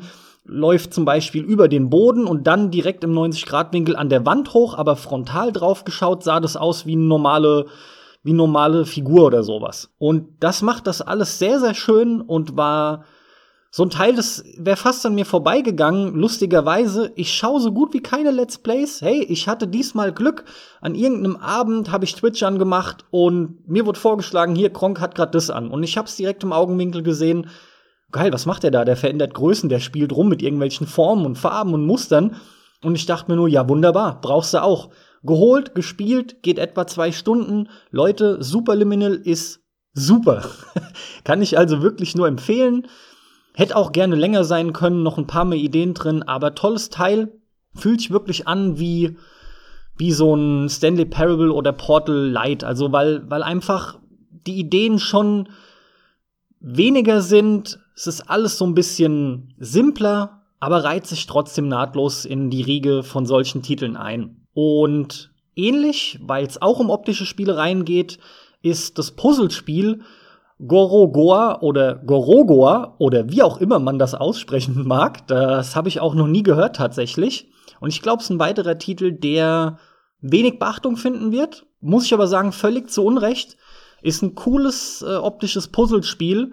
Im Prinzip, ich finde es nicht ganz leicht zu beschreiben, aber ihr müsst es euch so vorstellen, Ihr seid immer in einem Bild unterwegs. Oft seht ihr auch vier verschiedene gleichzeitig. Und innerhalb eines Bildes verändert ihr irgendwas, bewegt irgendeinen Gegenstand oder sorgt dafür, dass ihr ran und raus zoomt. Und dadurch könnt ihr in diesem Bild dann bei den anderen wiederum auch Kettenreaktionen auslösen oder generell Veränderungen bewirken. Und so arbeitet ihr euch von Bild zu Bild durch diese verschiedenen Bilder und dabei wird eine nette Geschichte erzählt. Vor allem aber, wie gesagt, visuell ist das Ganze halt echt doch ein ziemliches Spektakel dafür, dass es nur in Anführungsstrichen ein Puzzlespiel ist. Gorogoa also eine weitere Empfehlung und komm, dann habe ich es auch mitgenannt relativ schnell, weil dazu ist tatsächlich auch mehr gesagt worden in der Presse. Far Lone Sales. Ne, die Reise in deinem, was ist das eigentlich? Das sieht aus wie ein U-Boot auf Rädern, erinnert im Prinzip auch an ein Schiff auf Rädern. Und du musst aber in diesem Gefährt das Ganze managen. Du musst also dafür sorgen, dass genug Dampf erzeugt wird, dann kann es Brände geben, die muss man löschen. Man sorgt dafür, dass diese ganze Maschinerie eben funktioniert, sodass du deine Reise, die nur von links nach rechts in 2D läuft, fortsetzen kannst. Und währenddessen muss man natürlich immer wieder aussteigen, es kommen die verschiedensten ja, ähm, Naturkatastrophen wäre zu viel, aber erschwerten Bedingungen durch irgendwelche Niederschläge auf einen zu. Natürlich kommt man auch mal in das ein oder andere Gebäude, muss dort Gegenstände finden, kann dieses Vehikel halt upgraden und man erlebt da auch eine extrem coole Reise, also Far Loan Sales auch zu Recht ein echt gutes Ding. Dann möchte ich weitermachen mit einer ganz besonderen Empfehlung an euch alle da draußen. Und zwar meinem Platz Nummer 5 dieses Jahr, also sehr weit vorne, 5 von 5 Sterne. Ein familienfreundliches Spiel für jedermann, ein gute Laune Spiel das auf mich ähnlich wie ein Bud Spencer und Terence Hill Film gewirkt hat. Das macht man an und man hat direkt gute Laune und Spaß. Und zwar ist die Rede von Yokus Island Express. Ein grandioses Spiel. Ich habe das so abgefeiert. Von vorne bis hinten war das toll gemacht, süß gemacht. Einfach eine tolle Atmosphäre, tolle gute Laune Stimmung. Und on top zudem war das auch noch ein richtig cooles Spiel. Denn Yokos Island Express ist ein Mix aus Flipper, Pinball und das ist gemixt mit einem Jump'n'Run. Und das Ganze ist in ein Adventure Metroidvania Korsett oder Welt eingeschnürt. Also ein ganz interessanter und noch nicht dagewesener Genremix, der aber toll, wirklich toll umgesetzt ist und vor allem hervorragend funktioniert.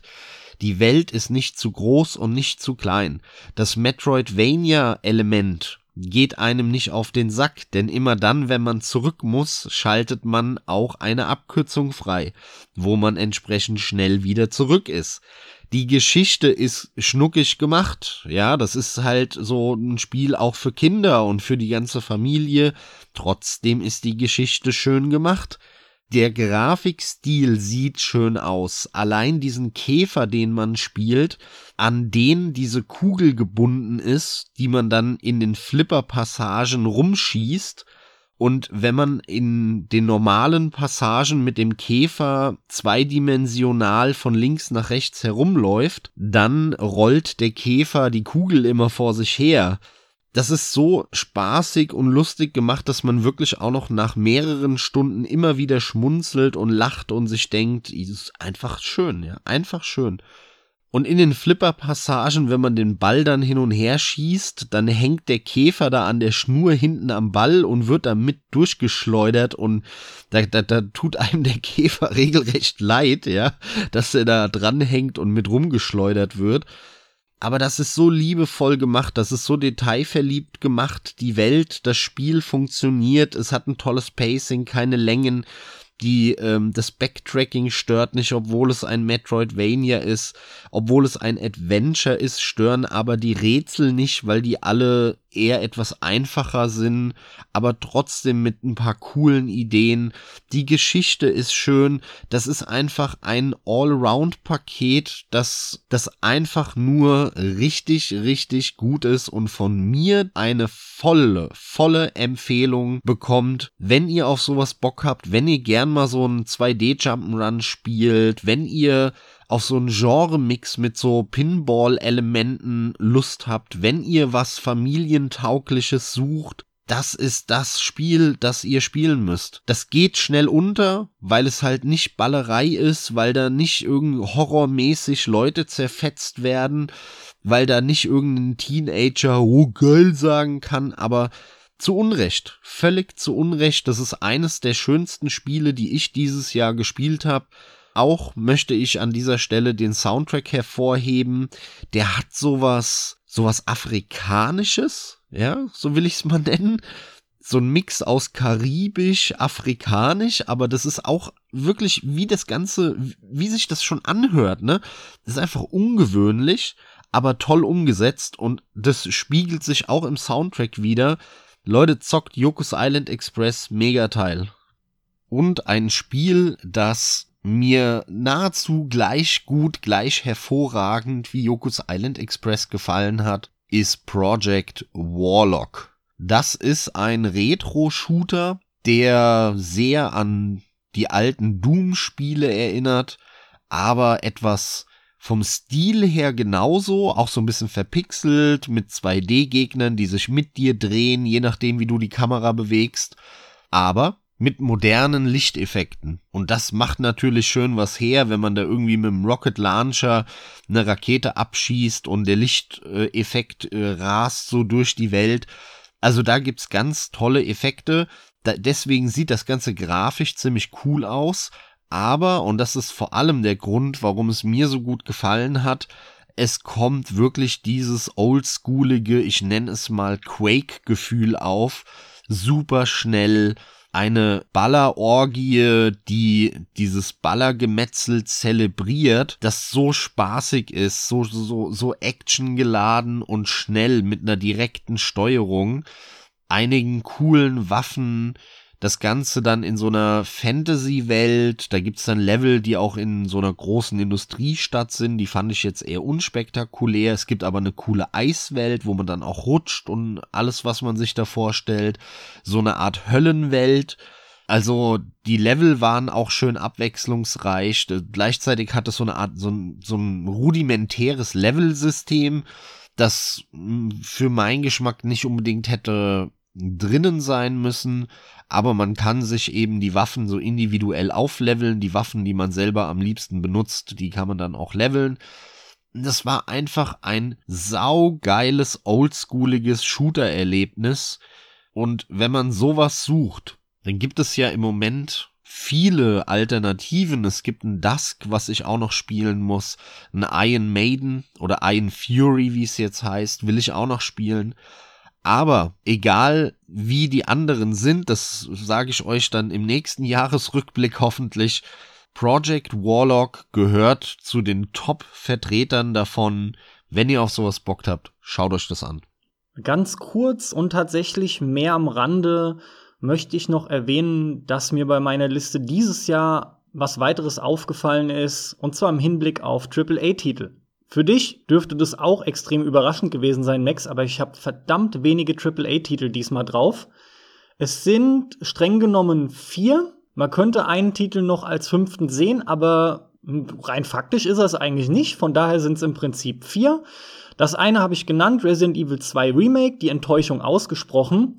Und die drei anderen Titel, mit denen ich durchaus eine gute Zeit hatte, zumindest mit zwei von diesen dreien, denn mit dem anderen habe ich aktuell noch Spaß, aber es sind trotzdem drei AAA-Titel von insgesamt vier, wo ich sagen muss, die laufen alle so unter, sind schon gut, aber ist auch irgendwie nichts wirklich Besonderes. Und zwar ist die Rede von Quantum Break, Shadow of the Tomb Raider und The Division 2.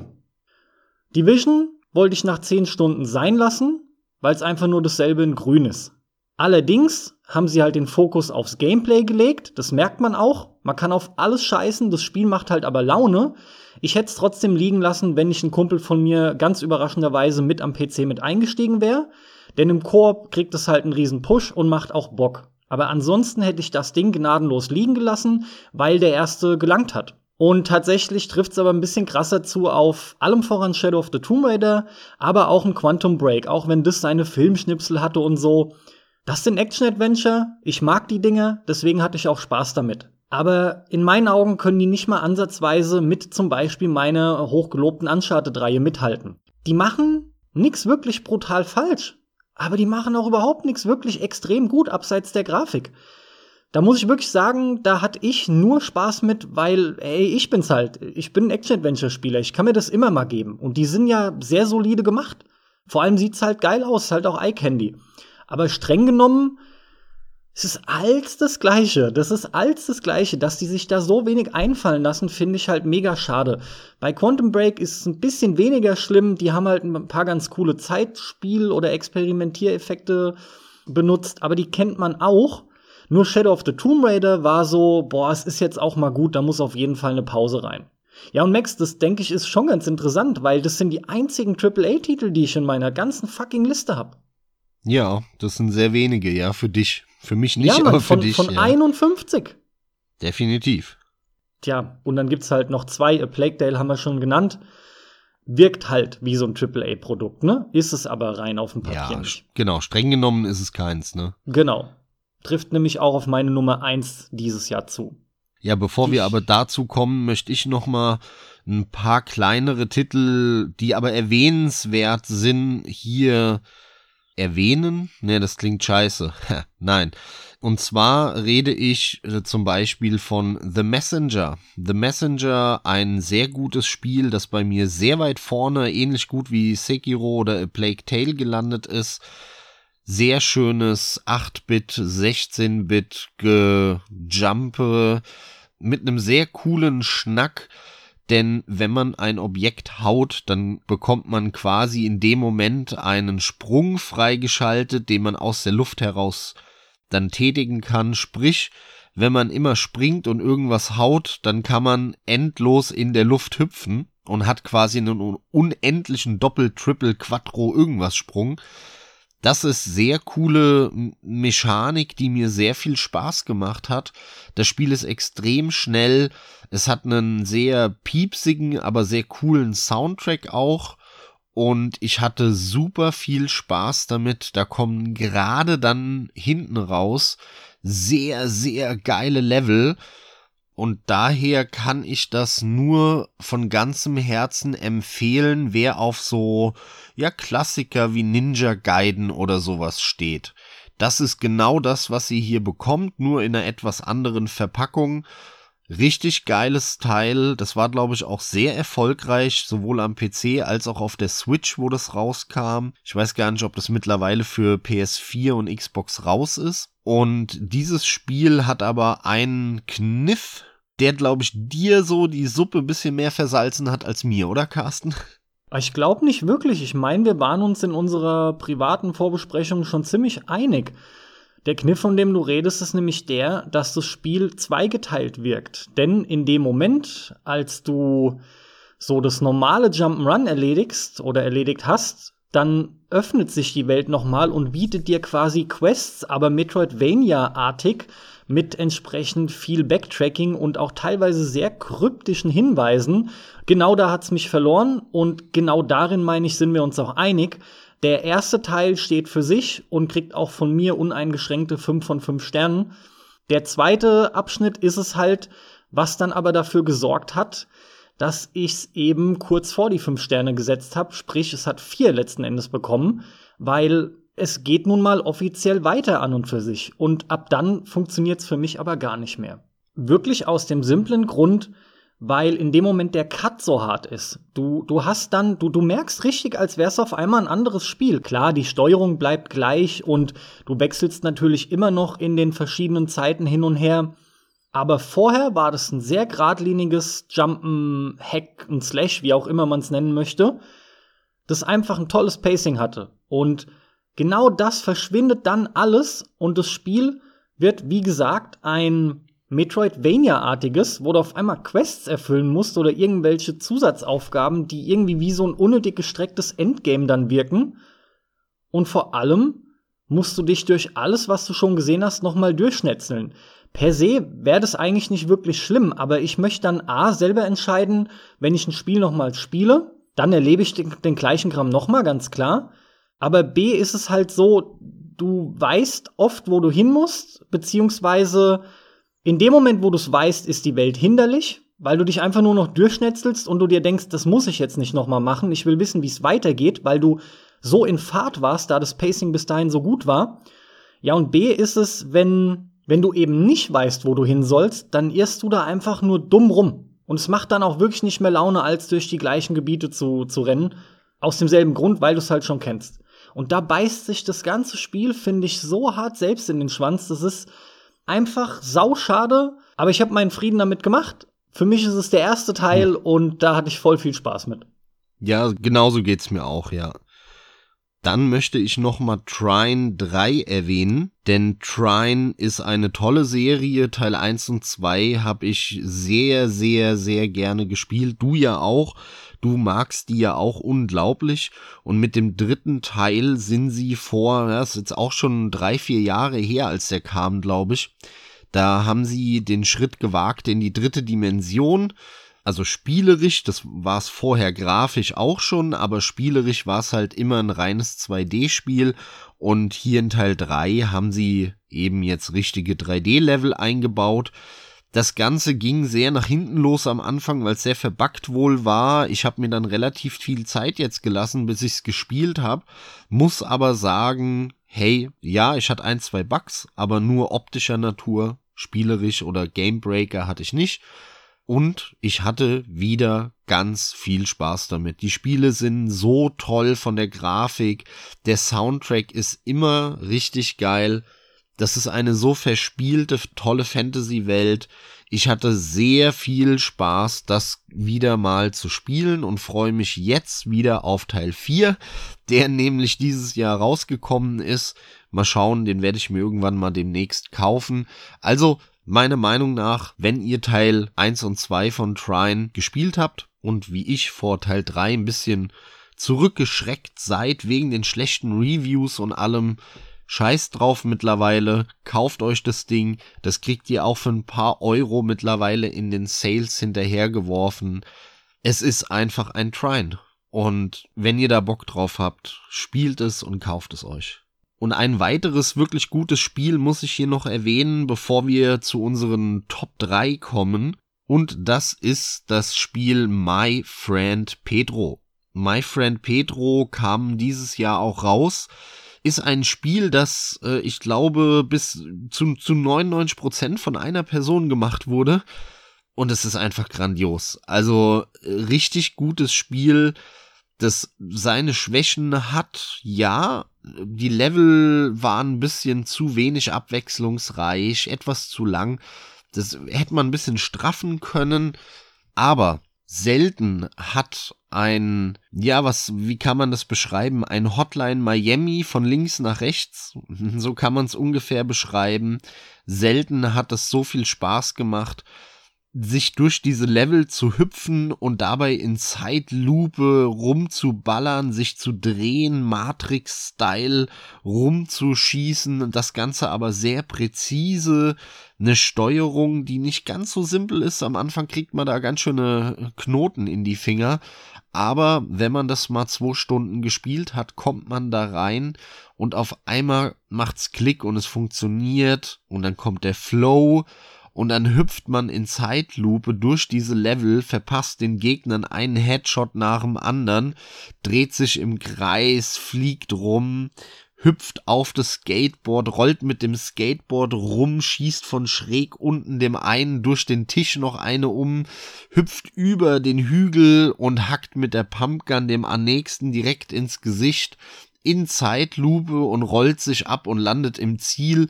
Also diesen Flow müsst ihr euch vorstellen, der da entsteht und das Ganze mit einem pumpenden Elektro-Soundtrack dabei.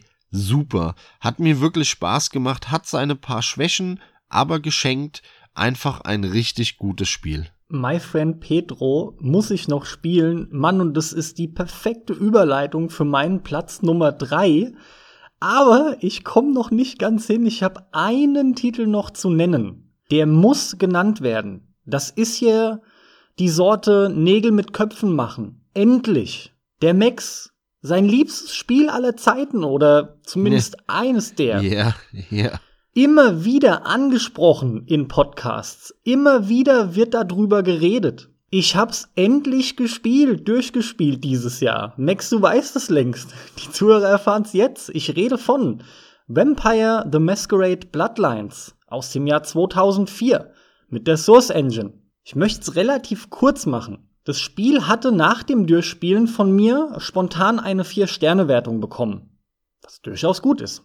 Ich hab's im Nachhinein, als ich diese Liste gemacht habe, aber einfach auf 5 Sterne erhöhen müssen. Denn das ist das einzige Spiel in diesem Jahr, das mich im Kopf nicht losgelassen hat. Immer wieder mal ist es passiert, gefühlt Woche für Woche.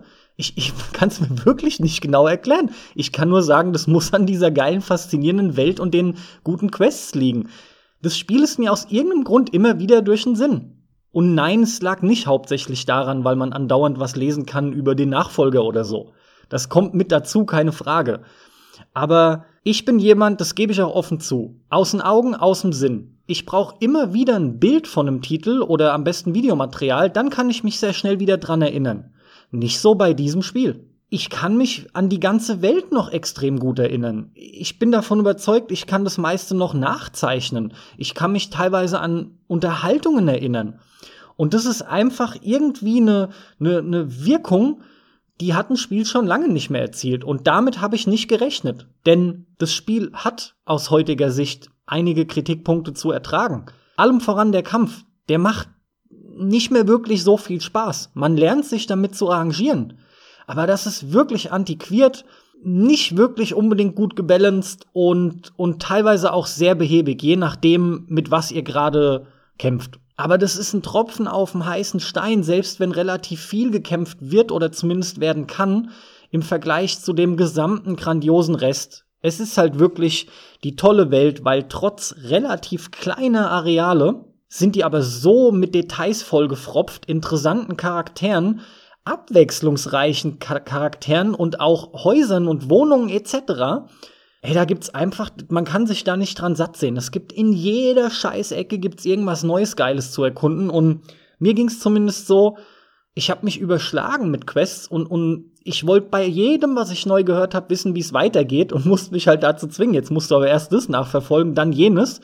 Vor allem gibt's auch Quests, die erstrecken sich mit ihrer Nebengeschichte, das ist das Geile, über alle Gebiete, die man besucht, hinweg. Und, und da sind so viele abwechslungsreiche Dinge drin. Ich werde an der Stelle jetzt mal Schluss machen. Ich denke, ich habe die allerwichtigsten Punkte genannt. Das Spiel hat es auf Platz 6 geschafft, kriegt von mir 5 von 5 Sternen, weil es einfach eine Nachwirkung erzielt hat bei mir, mit der ich überhaupt nicht mehr gerechnet hätte. Schön zu hören, dann kannst du ja auch jetzt endlich nachvollziehen, warum das eines der besten Spiele aller Zeiten für mich ist. Ja, 100%ig, gar keine Frage. Als wirklich ein tolles Spiel zeigt in meinen Augen auch schon die Tatsache, dass ich heutzutage noch so viel Spaß damit hatte und über diese Unzulänglichkeiten in der Steuerung allem voran hinwegsehen konnte. Ich habe den zum ersten Mal in meinem Leben gespielt und der ist trotzdem super spielbar. Also ja, den werde ich auch definitiv noch einmal spielen.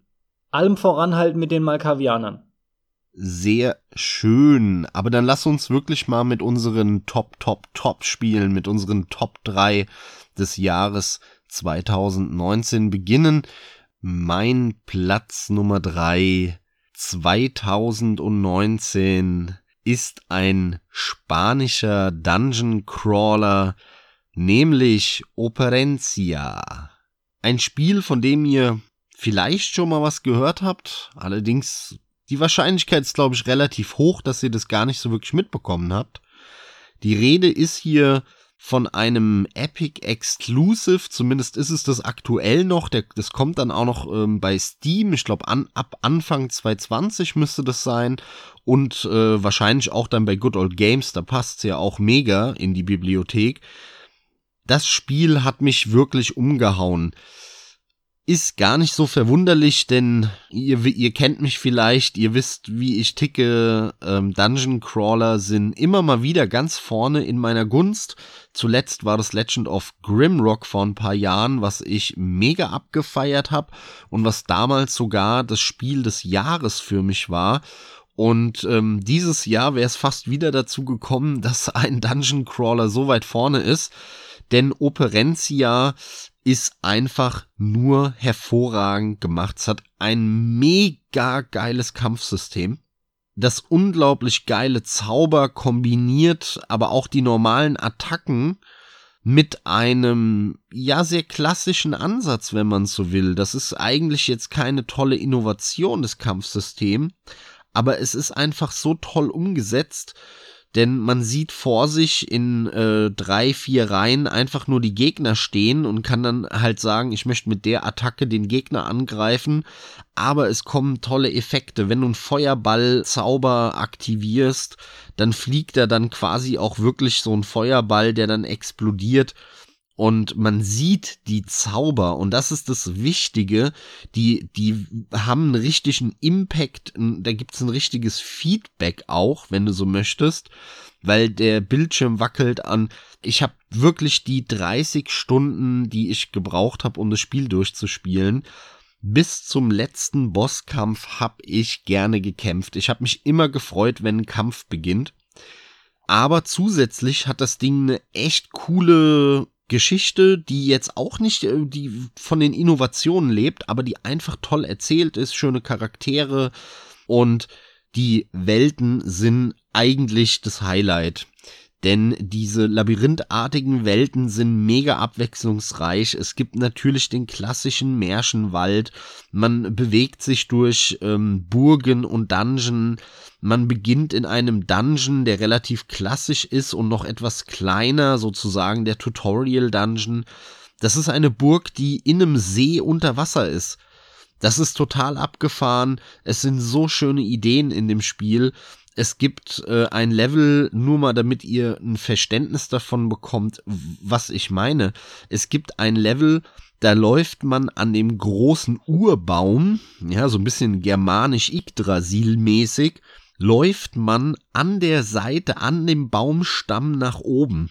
Das heißt, äh, wenn man nach vorne läuft auf der Map, ist das eigentlich nach oben an dem Baumstamm und dort muss man sich um große Riesenpilze, die da wachsen, drum manövrieren. Und währenddessen kriegt man permanent den Regen ins Gesicht, der von vorne auf einen zufliegt, denn eigentlich hängt man ja schräg am Baumstamm und läuft nach oben.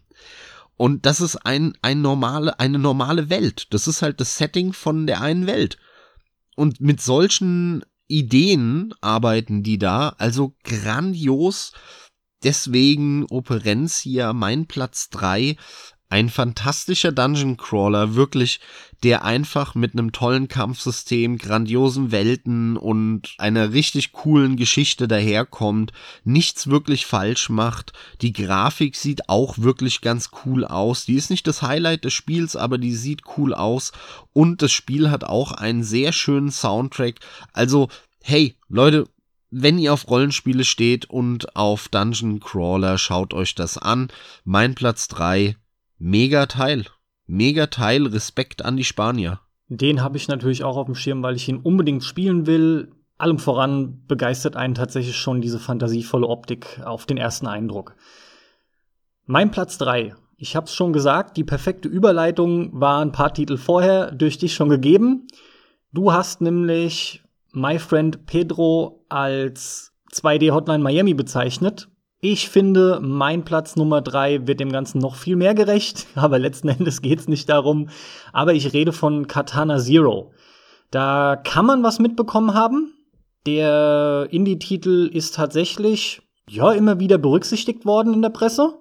Allem voran muss ich ganz klar sagen, das Spiel hat bei mir in allen Punkten funktioniert. Tatsächlich habe ich eine halbe Stunde etwa gebraucht, um reinzukommen und dem Spiel auch treu zu bleiben, weil anfangs dachte ich, ja, ja, ein weiteres Spiel sieht cool aus, schöne, charmante Pixeloptik, die aber auch moderne Effekte benutzt, allem voran Beleuchtung. Dann haben wir wieder Zeitspulfunktionen, kennt man alles, ist ganz nett, aber ob das ein Highlight wird. Aber das Gameplay hat eine geile Lernkurve. Es kommt immer mehr dazu. Ihr werdet ständig besser da entwickelt sich so ein geiler Fluss in diesem Spielablauf. Generell in diesem Titel ist es so ein cooles Pacing, auch was die Story angeht. Da passieren so geile Sachen, die nimmt auch Fahrt auf. Das ist bei weitem keine perfekte Geschichte. Das Gameplay selbst wiederum ist ziemlich top. Also das hat mir extrem gut gefallen. Das hätte dann tatsächlich zu einem relativ frühen Zeitpunkt schon gereicht. Aber es hat eine interessante Geschichte. Es hat interessante Charaktere. Es ist abwechslungsreich. Die Zeitspulfunktion, die wird am Anfang so geil eingeführt und ihr fangt dann an, damit rumzuspielen in der Form, als dass ihr es optimiert. Ihr werdet also euch dabei ertappen, dass ihr mehr und mehr die eben nur für Notsituationen nutzt, weil ihr vom Gameplay her so gut werdet, dass ihr Kugeln einfach mit einem Schwertstreich reflektieren könnt. Das, was ich quasi bei Sekiro nicht geschafft habe. in Millisekunden zu parieren gescheit. Das sind alles Elemente, die sind in diesem Spiel drin Dazu gesellt sich dann einfach noch ein Soundtrack, der ziemlich geil ist, mit einem abgefahrenen Hauptcharakter, ähm, vor allem aber auch als, als Antagonist, also wirklich euer Gegenspieler, der ist schön abgedreht und es macht einfach Spaß zu sehen, was da als nächstes passiert. Es ist alles nicht perfekt, aber sind wir mal ganz ehrlich, im Prinzip ist es auch blöd, das immer wieder zu sagen, weil was ist es schon? Aber die ganze Mischung und was das Spiel alles macht, macht es sehr gekonnt. Kriegt von mir glatte 5 von 5, selbstverständlich, und begründet damit auch meinen Platz 3. Katana Zero, klare Empfehlung, ist ein Titel, den du noch spielen möchtest, Max.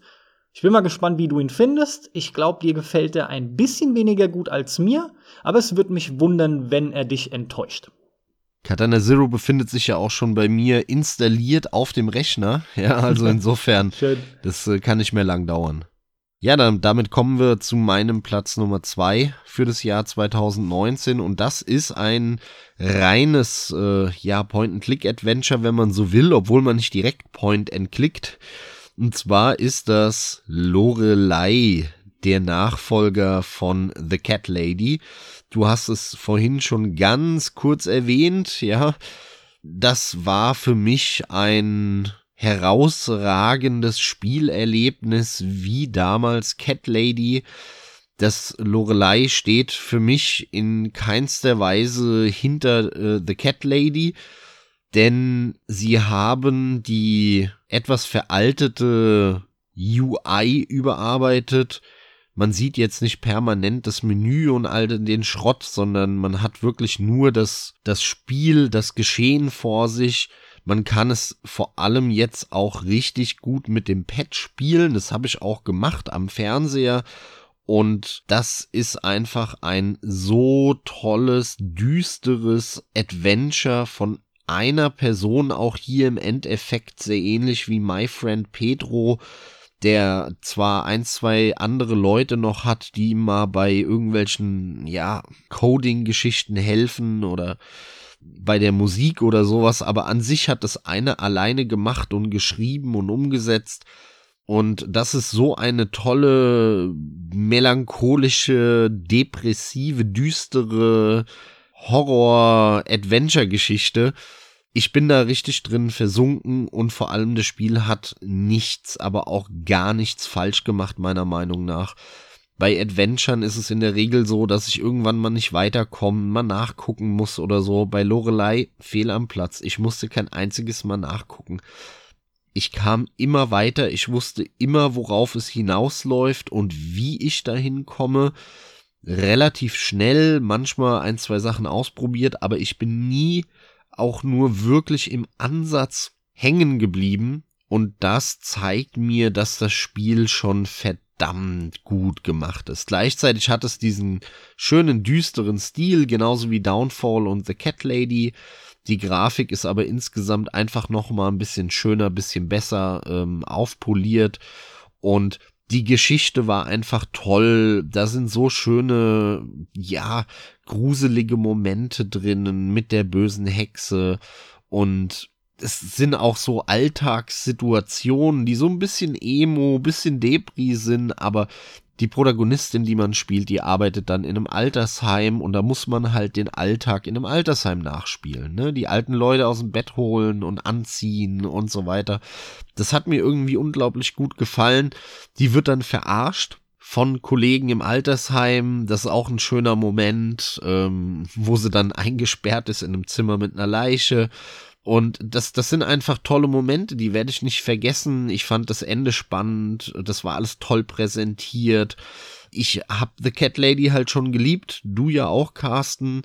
Downfall spiele ich jetzt gerade, das war Teil 1 von dieser Trilogie der auch nochmal in der Redux-Version rauskam, bisschen auf moderner getrimmt. Und ich muss einfach sagen, Lorelei, wenn man auf solche düsteren Adventure steht, äh, man Geschichten genießt, erwachsene Geschichten, dann bekommt man mit Lorelei genau das und zwar nahezu in Perfektion geliefert und deswegen mein Platz zwei dieses Jahr fünf von fünf Sterne einfach nur grandios.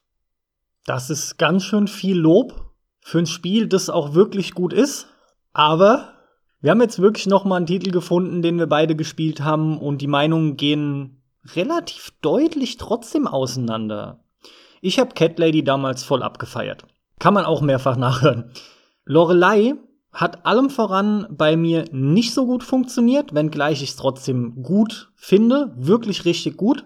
Aber es hat nicht so gut funktioniert wie The Cat Lady weil mich ganz einfach die Geschichte weniger begeistern konnte. Das ist persönliche, persönliche Präferenz fertig. Da gibt's auch wirklich irgendwie nichts weiter hinzuzufügen. Es hat immer mal wieder so Momente gehabt von dasselbe in Grün. Und auch das war erst recht schade zu bemerken. Mit der Tatsache, dass ich halt die Geschichte weniger spannend fand. Ich fand auch die Charaktere weniger interessant. Allem voran diesen Emo-Freund von ihr. Ohne da zu viel zu verraten, ja. Diesen, diese Trantüte, diesen Kiffertyp, der einfach nicht interessant war, wenn du mich fragst. Aber es sind Detailsachen jetzt wieder. Die Optik wiederum. So schön es ist, dass das User Interface überarbeitet ist, die Optik ist nicht mehr so homogen. Das beißt sich alles ein klein wenig. Das ist schon Meckern auf höherem Niveau, aber gerade wenn man nicht in Gebäuden ist, sondern in Außenarealen und die Beleuchtung von einer untergehenden Sonne zum Beispiel, wenn sich das alles spiegelt, Ganz im Ernst, da fühle ich mich zurückerinnert an irgendwelche vorgerenderten Hintergründe, wo du die Echtzeitfiguren davor siehst. Es ist nicht so drastisch, aber die einzelnen Versatzstücke fügen sich nicht mehr so schön ineinander. Und das war bei der Cat Lady auch anders. Das ist zum Beispiel ein Punkt, den finde ich, den kann man auch gar nicht in dem Sinne wegreden. Kann einem gefallen, einem weniger, aber das fand ich in Cat Lady zum Beispiel klar besser. Also insgesamt hatte ich mit dem Ding auch echt viel Spaß. War auch cool zu spielen. Gerade die ein oder andere Hommage an The Cat Lady war cool oder einfach der Bezug an die Welt, das ist es ja richtig gesagt. Kann das auch ganz klar empfehlen und muss den äh, Michalski auch loben. Ich mag generell dem seine Spiele tatsächlich, deswegen muss ich mir unbedingt auch den ersten noch geben. Werde ich wie du aktuell auch tun in der spielerisch überarbeiteten Cat Lady Variante, wenn man so will. Ich ja. rede von Downfall, dem ersten Titel das als Point-and-Click-Adventure ursprünglich rauskam. Das haben die noch mal, wie gesagt, überarbeitet, so dass es im Prinzip sich jetzt wie ein Cat Lady spielt. Ansonsten wohl alles originalgetreu beibehalten. Also möchte ich den auch so spielen. Also summa summarum, der macht einfach geile Sachen und es ist definitiv Meckern auf hohem Niveau. Nur da ich von The Cat Lady damals so dermaßen umgehauen war, muss ich halt einfach sagen, dass das bei mir diesmal nicht so 100%ig funktioniert hat. Aber was ist denn dein Platz Nummer zwei? Mein Platz Nummer zwei. Wo, wo fange ich an? Vielleicht am besten tatsächlich damit, dass es auch gleichzeitig die Überraschung des Jahres für mich darstellt. Ich weiß nicht tatsächlich, ob du es vorhin schon mal angesprochen hast, aber wir hatten generell schon gemeinsam festgestellt, die Spanier kloppen irgendwie zur Zeit raus, ne? Oh ja. Die Spanier oh, ja. machen geilen Scheiß. Warum auch immer, aber so viele Sachen aus Spanien. So viele Dinge, die wir genannt haben und die generell die letzten Jahre erschienen sind. Das ist einfach krass, was da momentan alles kommt. Und Platz zwei ist ein Titel, der allerdings schon aus dem Januar 2018 ist. Und zwar The Red Strings Club. Den habe ich lange, lange rausgezögert. Der hat mich von Anfang an interessiert. Und dann habe ich halt irgendwann dieses Jahr in einem Sale zugeschlagen. Ähm, The Red Strings Club ist tatsächlich von einem Team, es heißt die Construct Team, Publisher ist in dem Fall Devolver, auch das haben wir ja so oft, sind sau vielen Leuten schon bekannt durch Gods Will Be Watching. Das ist ein Titel, der schon viel von sich reden gemacht hat.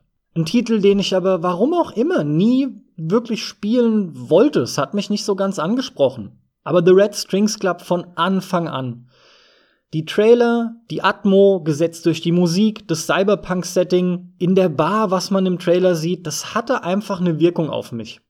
Und ich habe es nicht bereut. Spielerisch gibt's nicht wirklich viel zu sagen. Es ist ähm, streng genommen ein Spiel, bei dem ihr eigentlich nur Konversationen führt und dazwischen sind immer mal wieder so kleine Minigames eingestreut. Aber sau oft ist es, finde ich, so ein Punkt, der negativ betrachtet wird.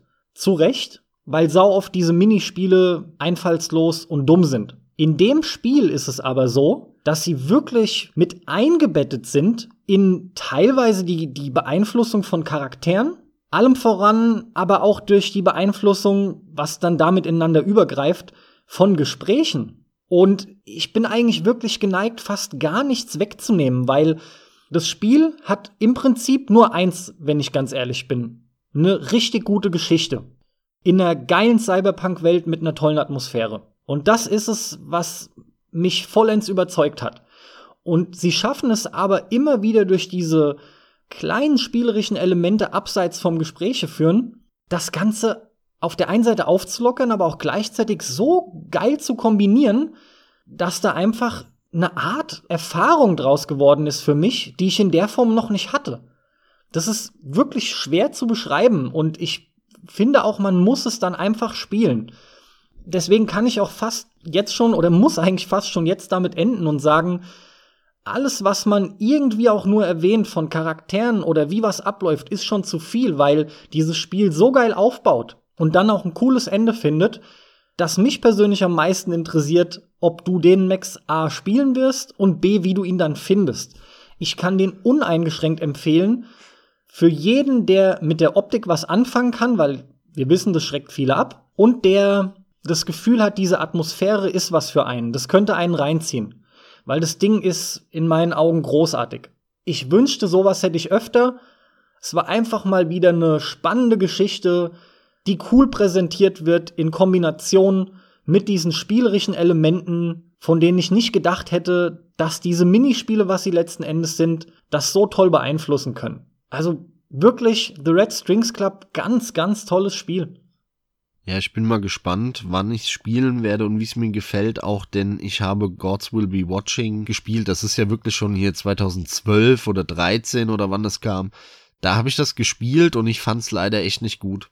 Und es hat für mich immer so ein bisschen abschreckend gewirkt, dass äh, von dir genannte jetzt und von dir so gelobte auch von denen ist. Ja, es war für mich halt eher eine Abschreckung.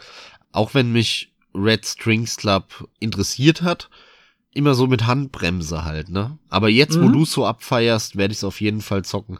Ich sage dir, das ist einer dieser Titel, ich weiß nicht, da kann ich nicht sagen, ob dir der gefällt oder nicht. Die, die Grundvoraussetzungen sind da. Und ich denke, das, was ich sag, musst du in großen Teilen im Spiel auch attestieren. Die, die simple Frage ist einfach nur, und da unterscheiden wir uns sehr oft ganz eindeutig. Findest du diese Geschichte ansprechend? Oder wirst du das Gefühl haben, irgendwas fehlt dir oder ist zu plump an der einen oder anderen Stelle, ne? Da kommen dann die Feinheiten im Endeffekt raus. Deswegen interessiert mich das so sehr und hoffe halt, dass du den spielst. Ja, habe ich noch vor. Jetzt aber, jetzt kommt der Trommelwirbel und wir dürfen gespannt sein. Lieber Maximilian, 2019 ist quasi gelaufen. Was ist denn dein Game of the Year geworden? Also ich könnte noch so viele andere Spiele erwähnen, die in meiner Liste sind und die irgendwie interessant sind. Aber mein allerliebstes Spiel aus diesem Jahr. Es ist fast schon ein bisschen langweilig. aber ich muss ehrlich zu mir sein und das, womit ich am meisten und vor allem auch am längsten Spaß hatte auf einem so hohen Niveau, war Kingdom Rush Frontiers. Schrägstrich Kingdom Rush Origins, das nicht ganz so gut wie Frontiers ist, aber Kingdom Rush ist einfach ein derartig grandioses Tower Defense Spiel. Das kann man für eine halbe Stunde anmachen, man kann das aber auch sechs Stunden am Stück spielen. Die sind knackig, da beißt du dir die Zähne aus, nach hinten raus. Die sind spannend, die sehen hübsch aus. Äh, ich spiele die so ewig und hab immer wieder Bock, die anzumachen. Auch jetzt wieder. Ich, ich sehe das Cover oder ich, ich höre den Namen direkt will ich sie wieder anmachen, will mich wieder vor den Rechner setzen und in Ruhe meine Türmchen bauen. Und ich habe da so eine Freude mit, die sind so toll gebalanced, die sind nicht zu wenig und nicht zu viel, ne? Das ist die Kunst daran, weil einfach nur Türmchen bauen wird irgendwann langweilig, aber du hast ja trotzdem auch Magie, die du einsetzt bei diesen Tower Defense Spielen von Kingdom Rush und so einzelne Ritter, die du auch äh, auf die Wege setzen kannst, um punktuell mal Support zu leisten.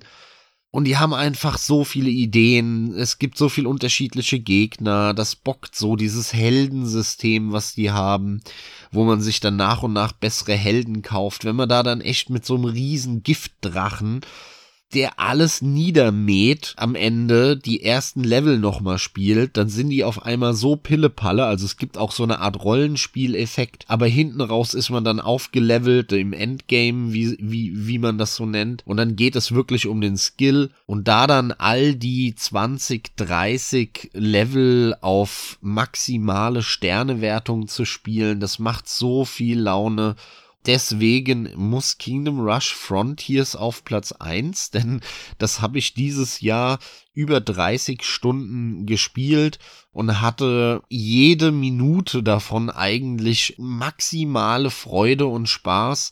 das hat so richtig den Hype nochmal ausgelöst bei mir. Und ich habe dann Kingdom Rush Origins, was Teil 3 ist von der Kingdom Rush Serie. Frontiers ist ja Teil 2 dann auch gespielt danach. Das hat mir nicht ganz so gut gefallen, aber ähm, wie, wie Frontiers jetzt immer noch 5 von 5 Sterne und es ist äh, sehr weit vorne in meiner Liste.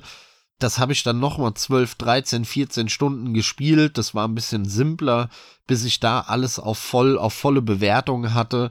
Und dann habe ich immer noch nicht genug gehabt und habe mir gedacht, ja gut, dann spiele ich halt Teil 1 nochmal, den ich vor Jahren durchgespielt habe und dann habe ich mir halt Kingdom Rush nochmal runtergeladen, den Teil 1 und habe den nochmal 20 Stunden gespielt. Und ich krieg nicht genug. Und ich dürste nach neuem Stoff. Und wenn jetzt Teil 4 rauskommt, wo man dann die Bösen spielt und quasi alles wieder zurückerobert, was man vorher in drei Teilen mit den Guten erobert hat, da bin ich so heiß drauf. Das wird einer der wenigen Titel neben Yakuza, neben Dark Souls ähm, und eins, zwei Indie-Sachen, äh, die ich mir direkt zum Release kaufen werde und direkt wegsuchten werde. Also ein verdienter Platz Nummer eins meiner Meinung nach. Kingdom Rush Frontiers. Und die klare Empfehlung an euch, wenn ihr irgendwas mit Tower Defense Spielen anfangen könnt, spielt Kingdom Rush. Das ist meiner Meinung nach die mit Abstand, mit weitem Abstand beste Tower Defense Serie, die es gibt. Ich hab's mal auf meine Wishlist aufgenommen. Ich bin mal gespannt. Ich, ich weiß ja nicht. Ich bin kein Tower Defense Fan. Vielleicht gefällt mir das ja auch richtig gut und diese Welt eröffnet sich damit für mich. Ja, geht Wenn, mir ähnlich. Ich bin ja auch kein Tower Defense Fan. Ich man merkt ja immer so, wenn man Fan von einem Genre ist, dass man eben auch mit mittelmäßigen Spielen aus dem Genre relativ viel Spaß haben kann. Und genau so geht es mir nicht bei Tower Defense. Bei Tower Defense finde ich selbst Spiele, die andere total feiern, wie ein Plants vs. Zombies, ziemlich langweilig und mittelmäßig. Aber Kingdom Rush, da werd ich schwach.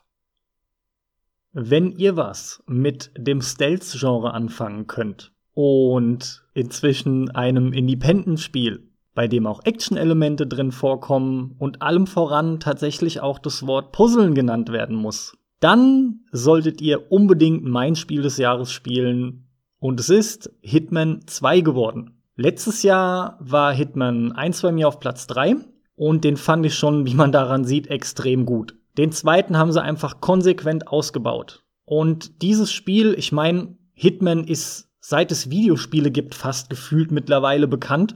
Eine sehr langlebige Serie, die zwei Jahrzehnte schon zurückgeht. Und was soll ich sagen? Ich habe schon immer Interesse dran gehabt, aber seit Hitman 1, seit diesem Reboot, das ist so großartig und ich bin da einfach drin gefangen. Das hat halt einen immens hohen Wiederspielwert, weil ihr jede Mission auf so viele unterschiedliche Arten und Weisen bewerkstelligen könnt oder bewältigen, abschließen könnt. Das ist einfach sensationell gut. Außerdem bin ich halt ein absoluter Stealth-Fan und es gibt viel zu wenig gute Spiele davon und das Ding macht's aber echt richtig. Da stimmt die Steuerung, da stimmen die Möglichkeiten und allem voran und das finde ich so großartig. Dieses Spiel muss zwingend ein gutes Leveldesign besitzen. Und das ist genau das, was die einfach drauf haben. Denn es hat zwar eine rudimentäre Geschichte, das ist auch nett, ist auch wirklich ganz interessant, aber im Endeffekt passiert da von der Geschichte her eigentlich gar nichts. Heißt, ihr habt hier nur ein Spiel. Heißt, ihr habt da einfach puren Spielspaß, Freude am Rumexperimentieren. Selbst wenn ihr das nicht wollt, dann ist es auch großartig, das nur einmal so durchzuspielen, wie man das will. Das macht so einen Spaß, diese Levels und Möglichkeiten zu erkunden. Und vor allem haben sie im zweiten nicht nur die Optik und Möglichkeiten aufgebohrt, sie geben euch auch noch die Gelegenheit, alles aus dem ersten nochmal zu spielen, angepasst an die neuen Möglichkeiten und an die neue Engine. Ja, vorausgesetzt, ihr habt den ersten, aber den kriegt man mittlerweile glücklicherweise echt hinterhergeschmissen.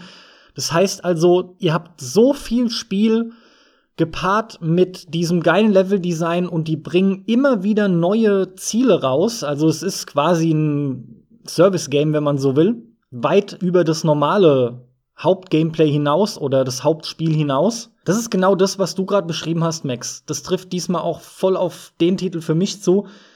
Man kommt immer wieder zurück. Ich habe mir jetzt auch, weil endlich dieser zugegebenermaßen brutal überteuerte Expansion Pass endlich auf 10 Euro gefallen ist, mir genau diesen eben gekauft. Und ich kann es kaum erwarten, diese zwei anderen Missionen jetzt noch zu spielen. Der andere Kram, der da noch dabei ist, das ist so Kleinscheiß, das ist mehr so für Completionists, das muss nicht sein.